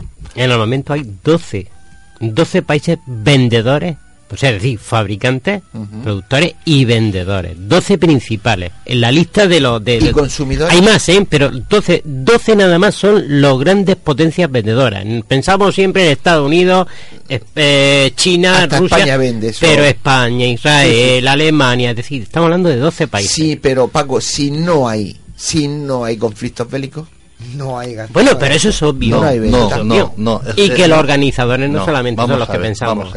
Yo descubro un arma potente y yo no se la vendo a- al, al país de al lado, porque es que me va a dar caña. Lo único que hago es probarla. Y me la quedo yo. Claro. No hace falta armar guerras. Solamente hay que ¿Quién ha probarla. dicho que no? Sí, señor. No. Es que yo no vendo esa arma Mm, depende. eh, puntera. Yo no estoy vendiendo de esa arma, Pepe. José Antonio. No, no, perdona. Afganistán. Estoy- ¿Qué hay allí? lo que Una fabrico. tierra hostil, que no hay ni alacranes. Sí, pero... ¿Qué está no, pasando? Os- pero- os voy a, os voy a poner ¿Qué un hay? poco. ¿Qué hay allí? ¿Qué hay allí? ¿Qué intereses hay allí? Os voy a poner un poco eh, en la contra por esta noche. muchos ¿Pero por qué, Pues- Pepe? Pues porque hay una Petróleo. gran reserva. Entonces ya no Petróleo. estamos hablando el de armas. océano más grande de petróleo que hay en este lado del No, mundo. es que parece ser Quien gobierne ese petróleo los próximos 50 años Es el rey del mundo. va a gobernar el mundo. Claro.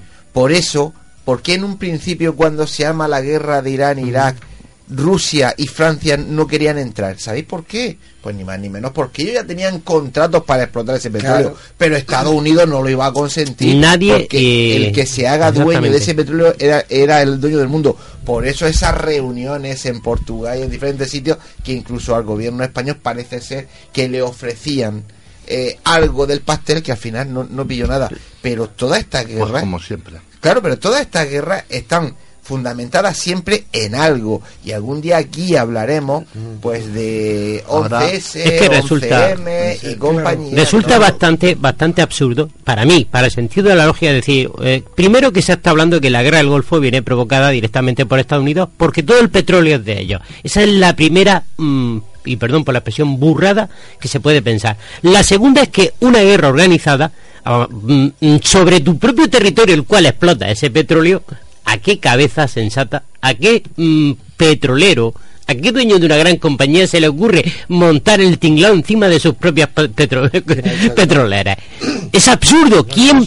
Tú tienes un negocio y decides... No, no, no, perdón, perdón, perdón, pero no. Perdón, pero no. No hay extracción. Tú no te buscas los palos en tu propio tejado. por favor, uno de uno en uno, ¿eh? No te buscas los palos en tu propio tejado por, lo- por la misma razón que en el Pacífico, en el 41, tampoco se buscaron los palos en tu propio tejado. Los Estados Unidos no les convenía un ataque en Pearl Harbor. Una de las grandes eh, pivotes de la, de, la, de la teoría de la conspiración y de todo este asunto es Pearl Harbor. No fue un autoataque. Por muy absurdo que resulte, porque lo único que conseguimos es desprestigiar a Isoroku Yamamoto, que fue el almirante que dirigió el ataque con gran éxito y que eh, pretendía Japón cortar la guerra en solo mm, unos meses, obligar a Estados Unidos a firmar un tratado rápido y fugaz porque no tenía petróleo para soportar una guerra de dos años. Pero por todo lo demás no me vale. José Ramón. No sé, yo, yo- yo creo, si, si entramos en la guerra, yo creo que dos cuestiones. En primer lugar, creo que la guerra eh, se produce por muchos motivos, desde la venta de armas o, como lo habéis dicho ya vosotros, el control de las materias primas.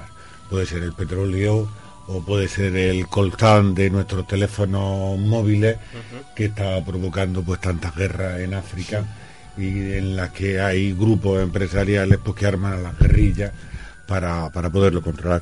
Pero yo creo que eso precisamente va en esta línea que comentaba, que no hay que no hay una organización. Esto es, la teoría de la conspiración, la teoría del nuevo orden mundial, eh, lo que diría es que no son necesarias estas guerras, mm, porque hay una estructura que lo tiene pensado, hay algo que lo tiene organizado, mientras que sin embargo lo que tenemos es muchos grupos de poder que pueden ser grupos empresariales, eh, grupos económicos, eh, gobiernos, etcétera, que están, yo creo que hay una doble competencia, hay y una doble lucha. Hay una lucha entre los diversos grupos unos contra otros y hay una guerra dentro de cada uno de estos grupos por hacerse el poder. O sea, hay, eh, pues si hablamos de los grupos petroleros, eh, las diversas petroleras batallan unas con otras para hacerse con el mercado. Eh, mm, yo creo que esto es a lo que los hombres estamos acostumbrados a que nadie controla. Y si nos ponemos, no sé, por decir un ejemplo que pudiera ser algo parecido, pues una mafia. Uno podría pensar, pues hay una mafia que controla una ciudad y la tiene todo. No podemos pensar en Al Capone y lo controla y controla la cerveza y, y lo controla todo. Bueno, eso no es. Eh, cuando Al Capone, pues había guerras internas importantes dentro de su grupo y Al Capone pues estaba en lucha continua con las otras bandas.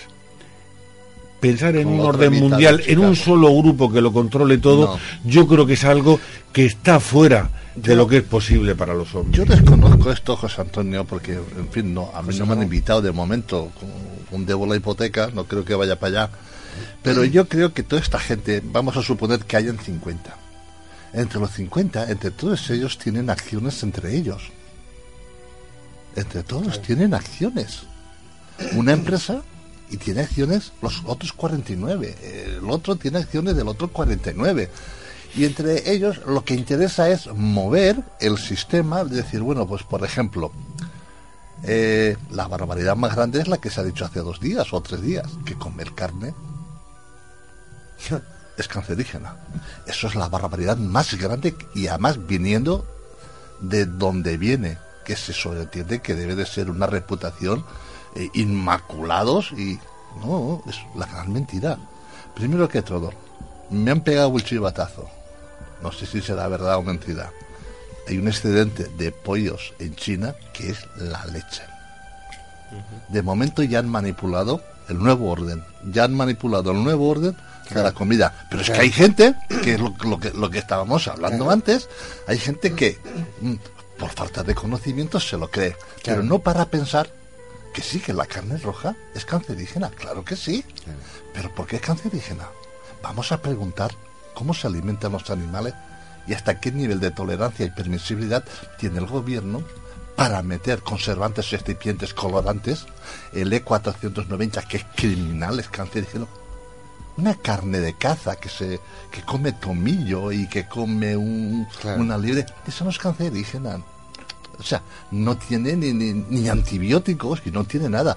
Todo eso bien, ni hormonas. Eso es lo que realmente la carne es cancerígena.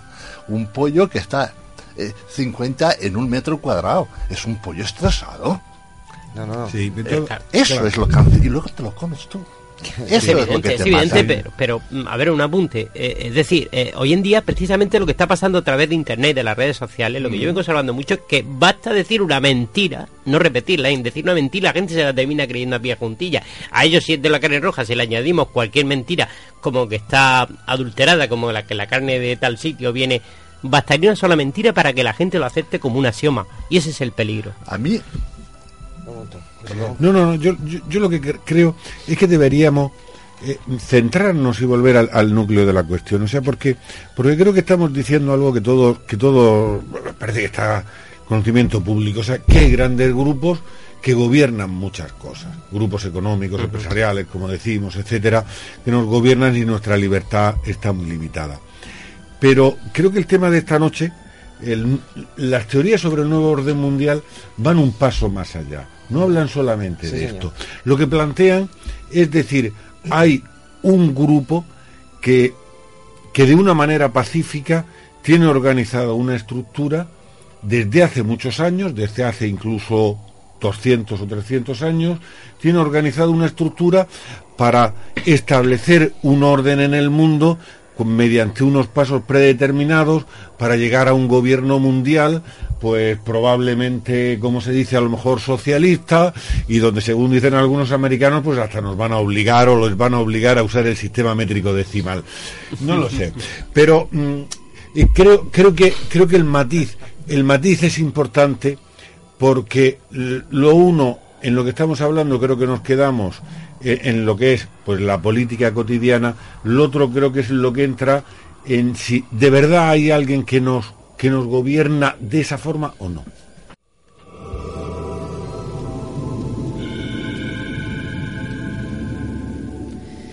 Bueno, eh, quédense todos, como están, porque vamos a oír eh, unos consejos, porque lo que no se oye no se, no se vende.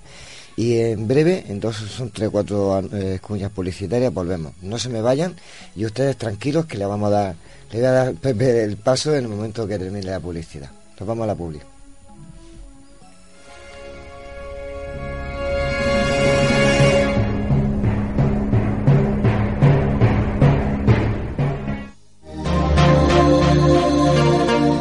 Cibercopy, copistería, papelería, impresiones A4, A3, autoservicio de impresión, encuadernaciones, plastificaciones, tesis doctorales y mucho más. Cibercopy, con los precios más competitivos y el servicio más rápido, abierto todo el día ininterrumpidamente. En la zona de la Universidad de la Merced, Cibercopy, Puerta Nueva 8, Murcia. Teléfono 868-917-426. Eurometal. Somos especialistas en fachadas de muro de cortina de cristal, fachadas de alucobón para naves, oficinas y centros oficiales. También trabajamos el acero inoxidable, puertas, barandas, pasamanos. Eurometal, signo de calidad. Fotos Orión. Hay momentos importantes en tu vida que no puedes dejar pasar. Inmortaliza tu evento en fotografía y vídeo con Fotos Orión. Porque las cosas especiales solo ocurren una vez. Fotos Orión. Profesionalidad y confianza. Calle La Gloria, número 32, frente a Antiguo Tornel, La Alberca, Murcia. Teléfono 868 94 30 13. Desde ahora, el autobús es un tranvía y el tranvía es un autobús. Con el nuevo Bono Murcia podrás combinar tranvía, autobuses urbanos y de pedanías. Todo el transporte público en un solo bono. Infórmate del nuevo Bono Murcia en www.mutrans.es. Todo el transporte en tu mano. Concejalía de Tráfico y Transportes, Ayuntamiento de Murcia y Comunidad Autónoma de la Región de Murcia.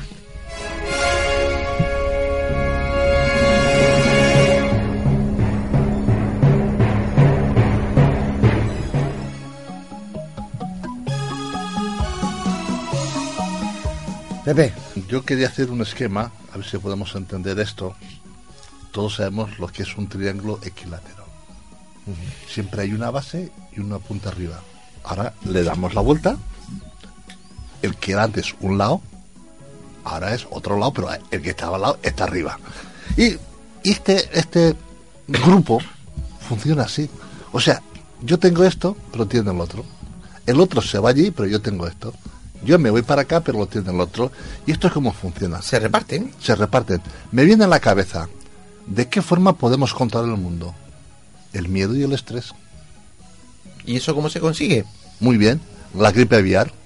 A los cuatro días ya tenían los millones de, vamos a ver, de unidades y tal. Vamos a ver, vamos a ser conscientes. Una vacuna, la cepa, de un año para otra, no vale. Porque transmuta. ¿Cómo es posible que hicieron tanto miedo al mundo? Pero antes de eso, acordaros del SIDA. Claro. y últimamente el ébola, ya no se habla. Ahora de la carne. Después, ¿qué vendrá?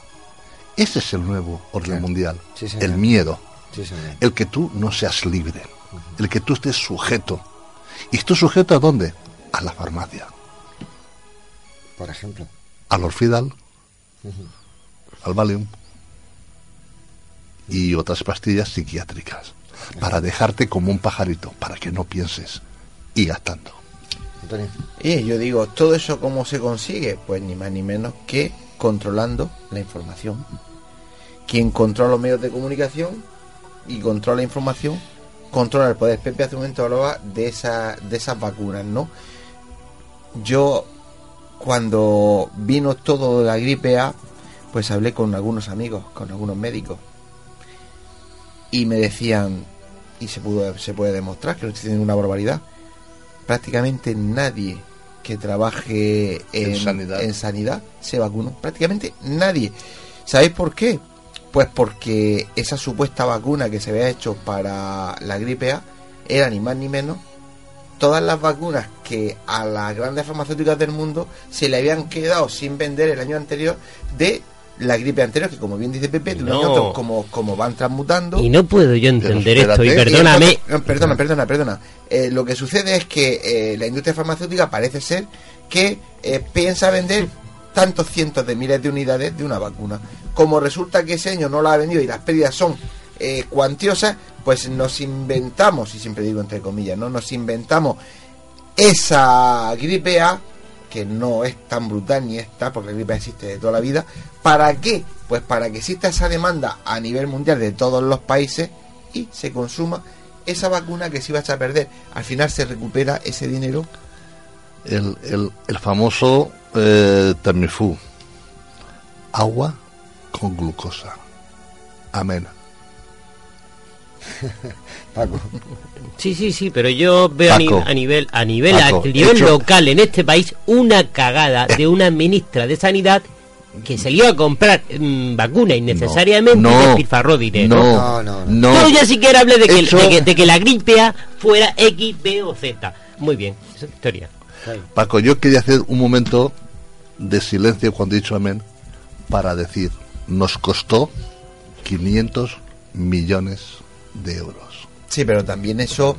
¿Dónde eso- están? Yo como soy muy conspiranoico, creo que ¿Dónde están, Antonio? ¿Dónde están? ¿Los 500 millones de euros? Sí. Yo sí lo sé. No, no, no, no, las vacunas. ¿La, La vacuna? vacuna la habrán guardado. No. Mm. Se dieron a África para Sí. vacunar a, a los africanos y caducadas. Y caducada. No te digo nada. Seguimos hablando de incompetencia ministerial, No no, sé, de yo- conspiración mundial. Volvemos a lo mismo, ¿no, yo, José yo- Ramón? yo- yo sigo insistiendo. Yo, yo creo que no, yo creo que no es posible eh, un, planteamiento, un, planteamiento estructurado eh, mm, en el tiempo para el intento de establecer una sociedad perfecta, una sociedad organizada, una sociedad que controle y que lo puedan haber hecho eh, los hombres, porque los hombres nos llevamos mm, pues por nuestras guerras, por nuestros problemas, por nuestros grupos de presión, somos incapaces de hacerlo. Yo creo que hay que dar entrada, si se quiere llevar, o, o- o se abandona esta teoría, yo creo que hay dos opciones, o se abandona esta teoría de la conspiración del orden mundial, o se meten otros actores nuevos, No, no. eh, o se meten otros, o, o se meten a los extraterrestres, como se han metido en No, no, no me ocasiones, mezcle la- que pueden haberlo hecho. Que no, que no, que no, que no. O, o metemos a la posibilidad que alguna que me referiré de los ordenadores. O metemos, mm, como hay algunos grupos americanos que piensan que esto es un planteamiento milenarista del anticristo.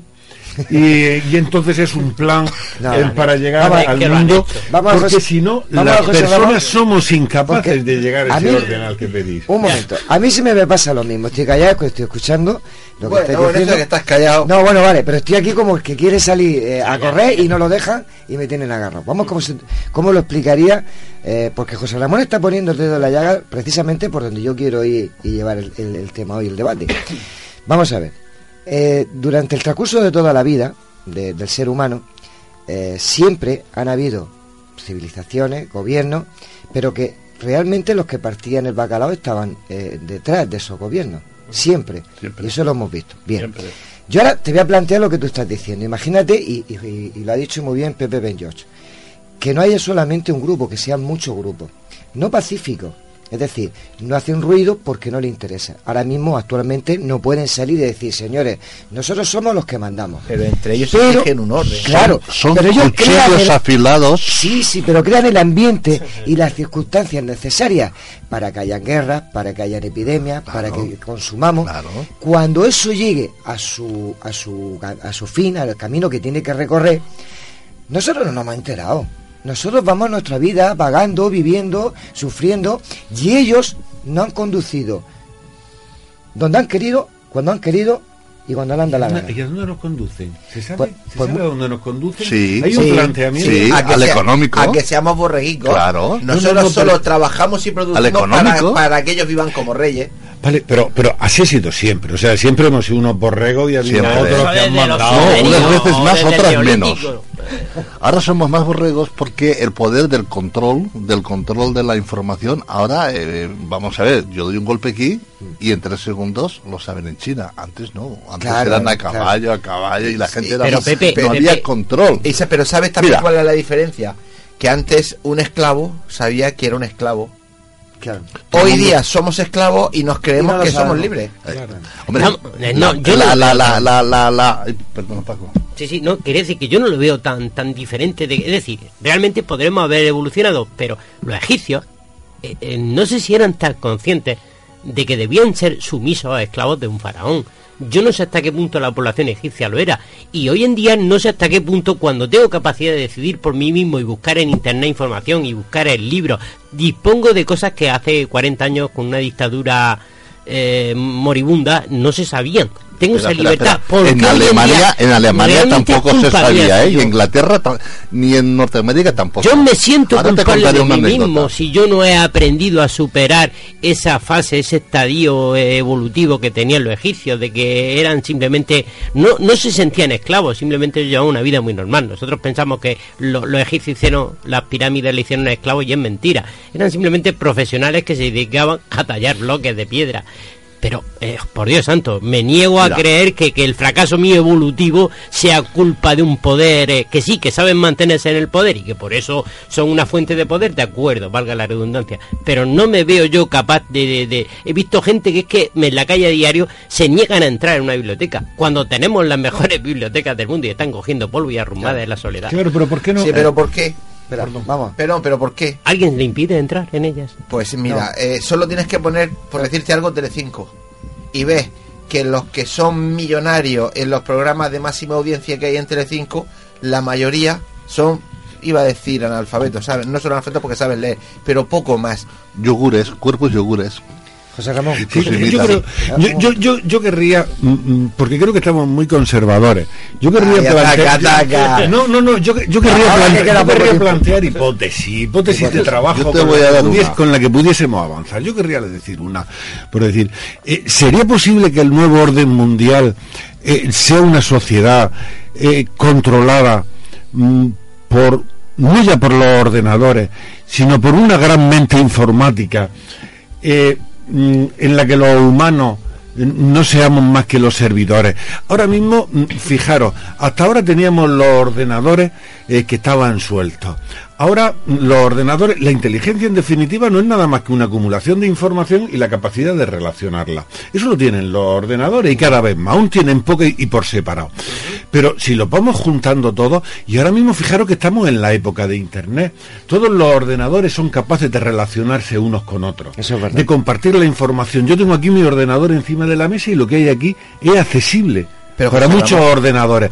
¿Es posible que estos ordenadores terminen formando una gran estructura, una gran red? ¿Es posible que no tenga incluso y que no tenga incluso una información manipulada? Mm, cuando nosotros ya si hace si uno hace una división ya no coge papel y lápiz ya la hace con una máquina es posible que esa máquina lo mismo que te dé una división no te pueda dar una información o te pueda manipular la, la nota de prensa y cada día comencemos a obrar y, y haya, por ejemplo, ¿podría algo así ser el nuevo orden mundial? Mira, José Ramón, dos observaciones. Estoy de acuerdo con lo que tú has dicho.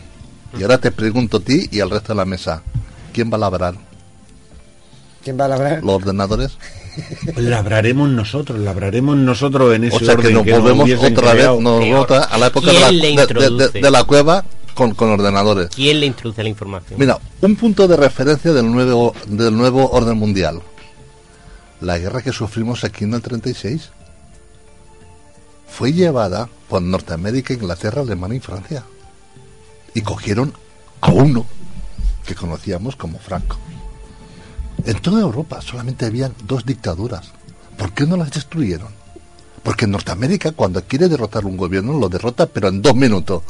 ¿Por qué no echaron a ¿Por qué no echaron eh, a Yugoslavia, a Tito? Un nuevo orden mundial. Interesaba tener. ¿Por qué?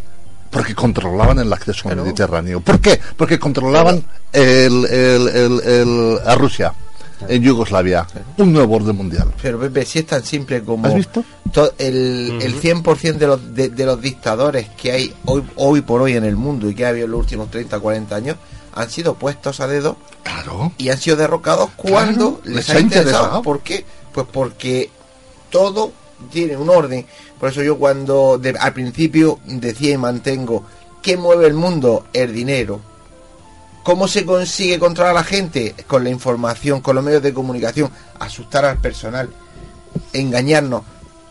No tenéis que correr tanto, yo siempre digo que hay que fijarse en la vida cotidiana. Nosotros eh, ahora estamos teniendo unos años muy convulsos en los que los políticos son en general, y, está feo hacerlo, ¿no? Pero bueno, vamos a poner en general, muy corruptos. Y había un momento en que el pueblo nos hemos empezado a levantar y, a ver un político por la calle y lo que hacemos es increparlo. Pues automáticamente ellos sacan una ley que la aprueban en una semana cuando se tiran a veces años para sacar cualquier cosa, en la que ya si los increpas por la calle les dices algo, ya te pueden detener. Automáticamente, ¿qué hacemos? Nos callamos, reculamos y ellos siguen siendo los dueños del mundo. Pues igual que estamos así aquí, solo hay que extrapolarlo al resto del mundo. Si nosotros somos es como nosotros somos como una gota de, eh, de, de arena. Eh, imaginaos una playa de, de, de- de- Dios que sé de cuántos metros, kilómetros. Somos un granito de arena. Paco. En los años 70, los años 60, por ejemplo, por poner un ejemplo, el continente americano estaba asolado por dictaduras de extrema derecha. Estos últimos años ha cambiado la historia. Son dictaduras de extrema izquierda, o equiparable a la extrema izquierda, las cuales están promoviendo supuestamente movimientos de antiglobalización, tienen un pensamiento anti No, antipotencia, No, el cual es falso, hipócrita, y todos estamos asistiendo sí. a una renovación de la continua hipocresía. Eso es cierto, yo te voy a dar la Paco, razón no. en el sentido en que tal vez ese poder sea tan poderoso que logra convencer a su enemigo de que tienen que hacer como un mando a distancia lo que Sí, pero- lo que están predestinados a hacer. Al final, lo que le hicieron a Cuba y otros países, los bloquean. ¿Y qué les ha pasado? Bueno, hagan aguantar tirón y ahora están desbloqueados. Lo bloquean o se autobloquean. ¿Y ahora por qué lo desbloquean? Porque, Porque le ahora interesa, interesa. Porque le interesa. Bueno, señores, señores, eh, hasta aquí hemos llegado. El tiempo manda y la última ronda, la última opinión personal de cada uno, que es la que nos, me interesa a mí y seguramente a los oyentes. Antonio, te tocó. Vale, pues eh, yo la, la idea que, que sigo manteniendo es que ciertamente no sabremos exactamente el nombre y el apellido de quien nos gobierna, pero bueno, cualquier persona con un poco de sentido común tiene claro que estamos gobernados por los que tienen el dinero y los que tienen los medios de comunicación. Solo hay que mirar las cadenas a quién pertenecen y solo hay que ver cómo nos llevan hacia un lado o hacia otro según les va interesando, ¿no? Y lo que sí me gustaría dejar claro que en, igual que pasa en cuestión armas, pasa en cualquier tipo de información. Por eso próximamente vamos a tocar a lo mejor eh, tema ovni y nos vamos a encontrar con el mismo problema. Nos van, nos llevan por donde quieren, cuando quieren y como quieren. Y en el momento que uno se mueve ya no sale en la foto. Con lo cual, ¿quién gobierna? Los de siempre, los que están encubiertos. Pepe. Yo hace bastante tiempo eh, empecé a darme cuenta de todo lo que pasaba en, pues, por aquí y por allá y en la calle de arriba y tal. Y decidí, pues, pasar.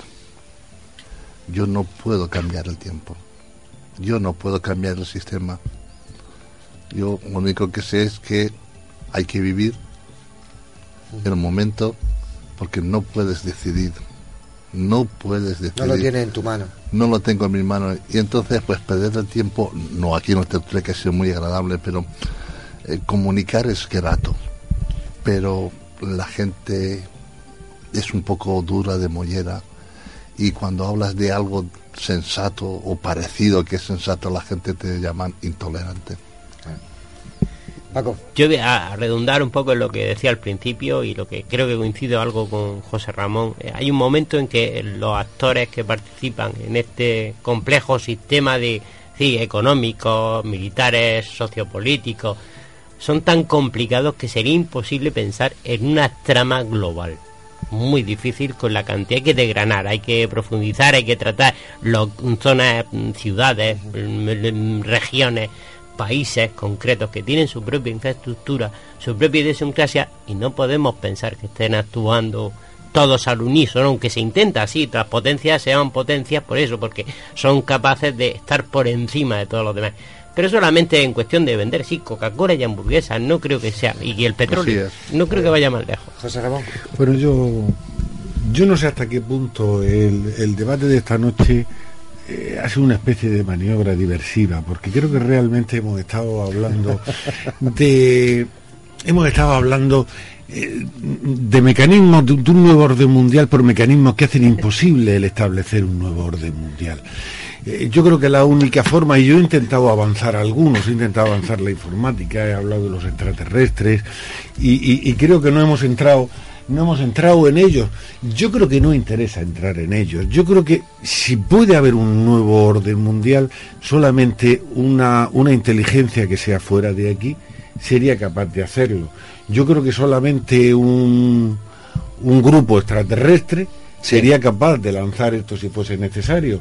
Y yo plantearía mis dudas de si los contertulios de esta noche realmente lo sabéis, eh, si no queréis hablar de ello, yo no descarto si sois enviados de los extraterrestres o si incluso sois extraterrestres vosotros mismos queriéndonos hacer pensar que esta cosa no, se debe a los extraterrestres yo no descarto, a las guerras terrenales. Yo, no descarto que sea eh, de inteligencia fuera de este planeta. pues vamos a hacer una cosa. La semana que viene vamos a debatir sobre extraterrestres. a ver si es verdad. Yo solamente, para terminar ya, digo que sí creo en ese nuevo orden mundial o que, o que, nos, o, que nos están gobernando realmente eh, a espaldas nuestras, nos llevan donde quieren, porque hay bancos, hay petroleras, hay fabricantes de armas, hay medios de comunicación, hay las farmacéuticas, y, y que sus armas, y porque las veo día a día, son las guerras, enfermedades, el consumismo, en definitiva el miedo. Y eso sí lo estoy viendo día tras día. ¿Quién se beneficia? Esas personas que están detrás. Pues será. ¿Que el nuevo orden mundial viene de otro planeta? Pues bienvenido sea, como dice eh, Pepe Ben George, yo no voy a, yo no voy a poder hacer nada, no lo voy a poder evitar. Lo que sea será. Así venga, te dejo a ti, Antonio. segundo, segundo, segundo. Es que eh, estabais diciendo que no puede ser que haya una orden mundial para. Vamos a ver vamos a hacer, buscar lo más simple, ¿no? La, navaja de Ocan, lo más simple. Eh, yo que soy muy futbolero, vamos a ver, el mundo del fútbol se rige, ¿por qué? Por FIFA, y después está UEFA, y hay una serie... Real Madrid. Entonces, ¿qué sucede? Que se haga lo que se haga en cualquier lugar del mundo, por supuesto que la federación de ese país va a ser el que va a dirigir, pero siempre bajo el mandato de UEFA si es en Europa o de FIFA si es del resto del mundo. Es decir, sí, sí hay un orden mundial y puede haber un orden mundial organizado.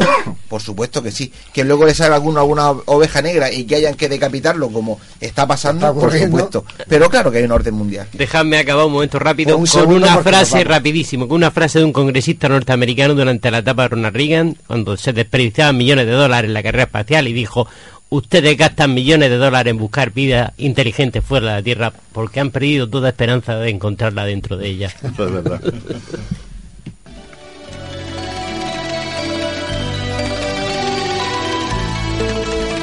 Pero como siempre digo, y en la intro lo he, dicho y lo vuelvo a repetir, con lo que se ha puesto encima de esta mesa, son ustedes los que tienen que sacar sus propias conclusiones.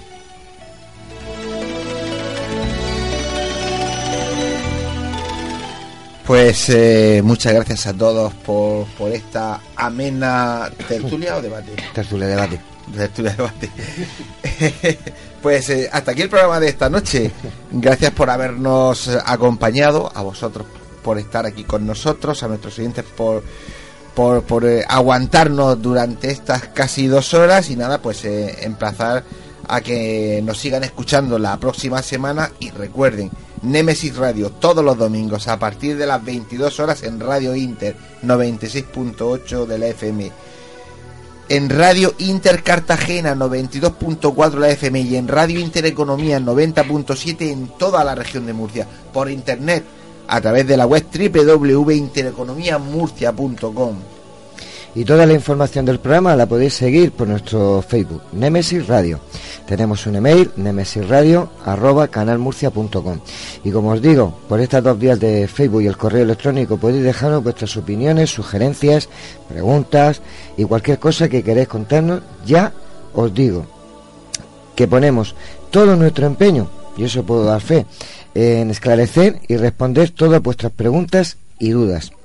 Y como me gusta mucho el espacio y viajar, bueno, pues ya sabéis, no olvidéis que nuestras voces viajan ya por el universo.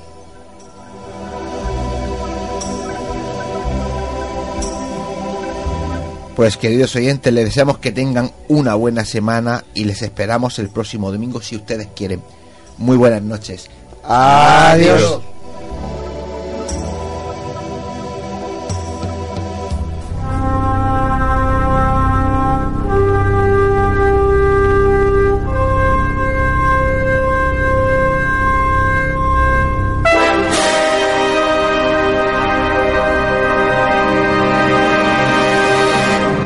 ¿Estamos solos en el universo? ¿Quiénes son los verdaderos artífices de las pirámides? ¿Hay vida extraterrestre? De ser así, ¿es posible que ya estén entre nosotros? Psicofonías, Ouija, ¿nos hablan los muertos? Némesis Radio, viajando a lo desconocido, sobrepasando el horizonte de la conciencia. Némesis Radio, programa dirigido y presentado por Antonio Pérez y José Antonio Martínez. Todos los domingos a partir de las 10 de la noche en Radio Inter y en Radio Intereconomía Región de Murcia, Némesis Radio.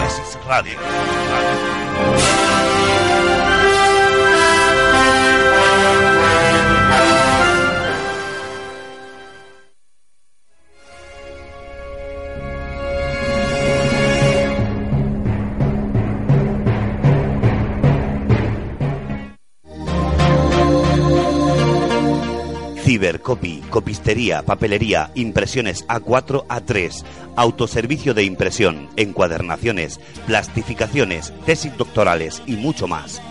Cibercopy, con los precios más competitivos y el servicio más rápido, abierto todo el día ininterrumpidamente. En la zona de la Universidad de la Merced, Cibercopy, Puerta Nueva 8, Murcia. Teléfono 868-917-426. Eurometal. Somos especialistas en fachadas de muro de cortina de cristal, fachadas de alucobón para naves, oficinas y centros oficiales.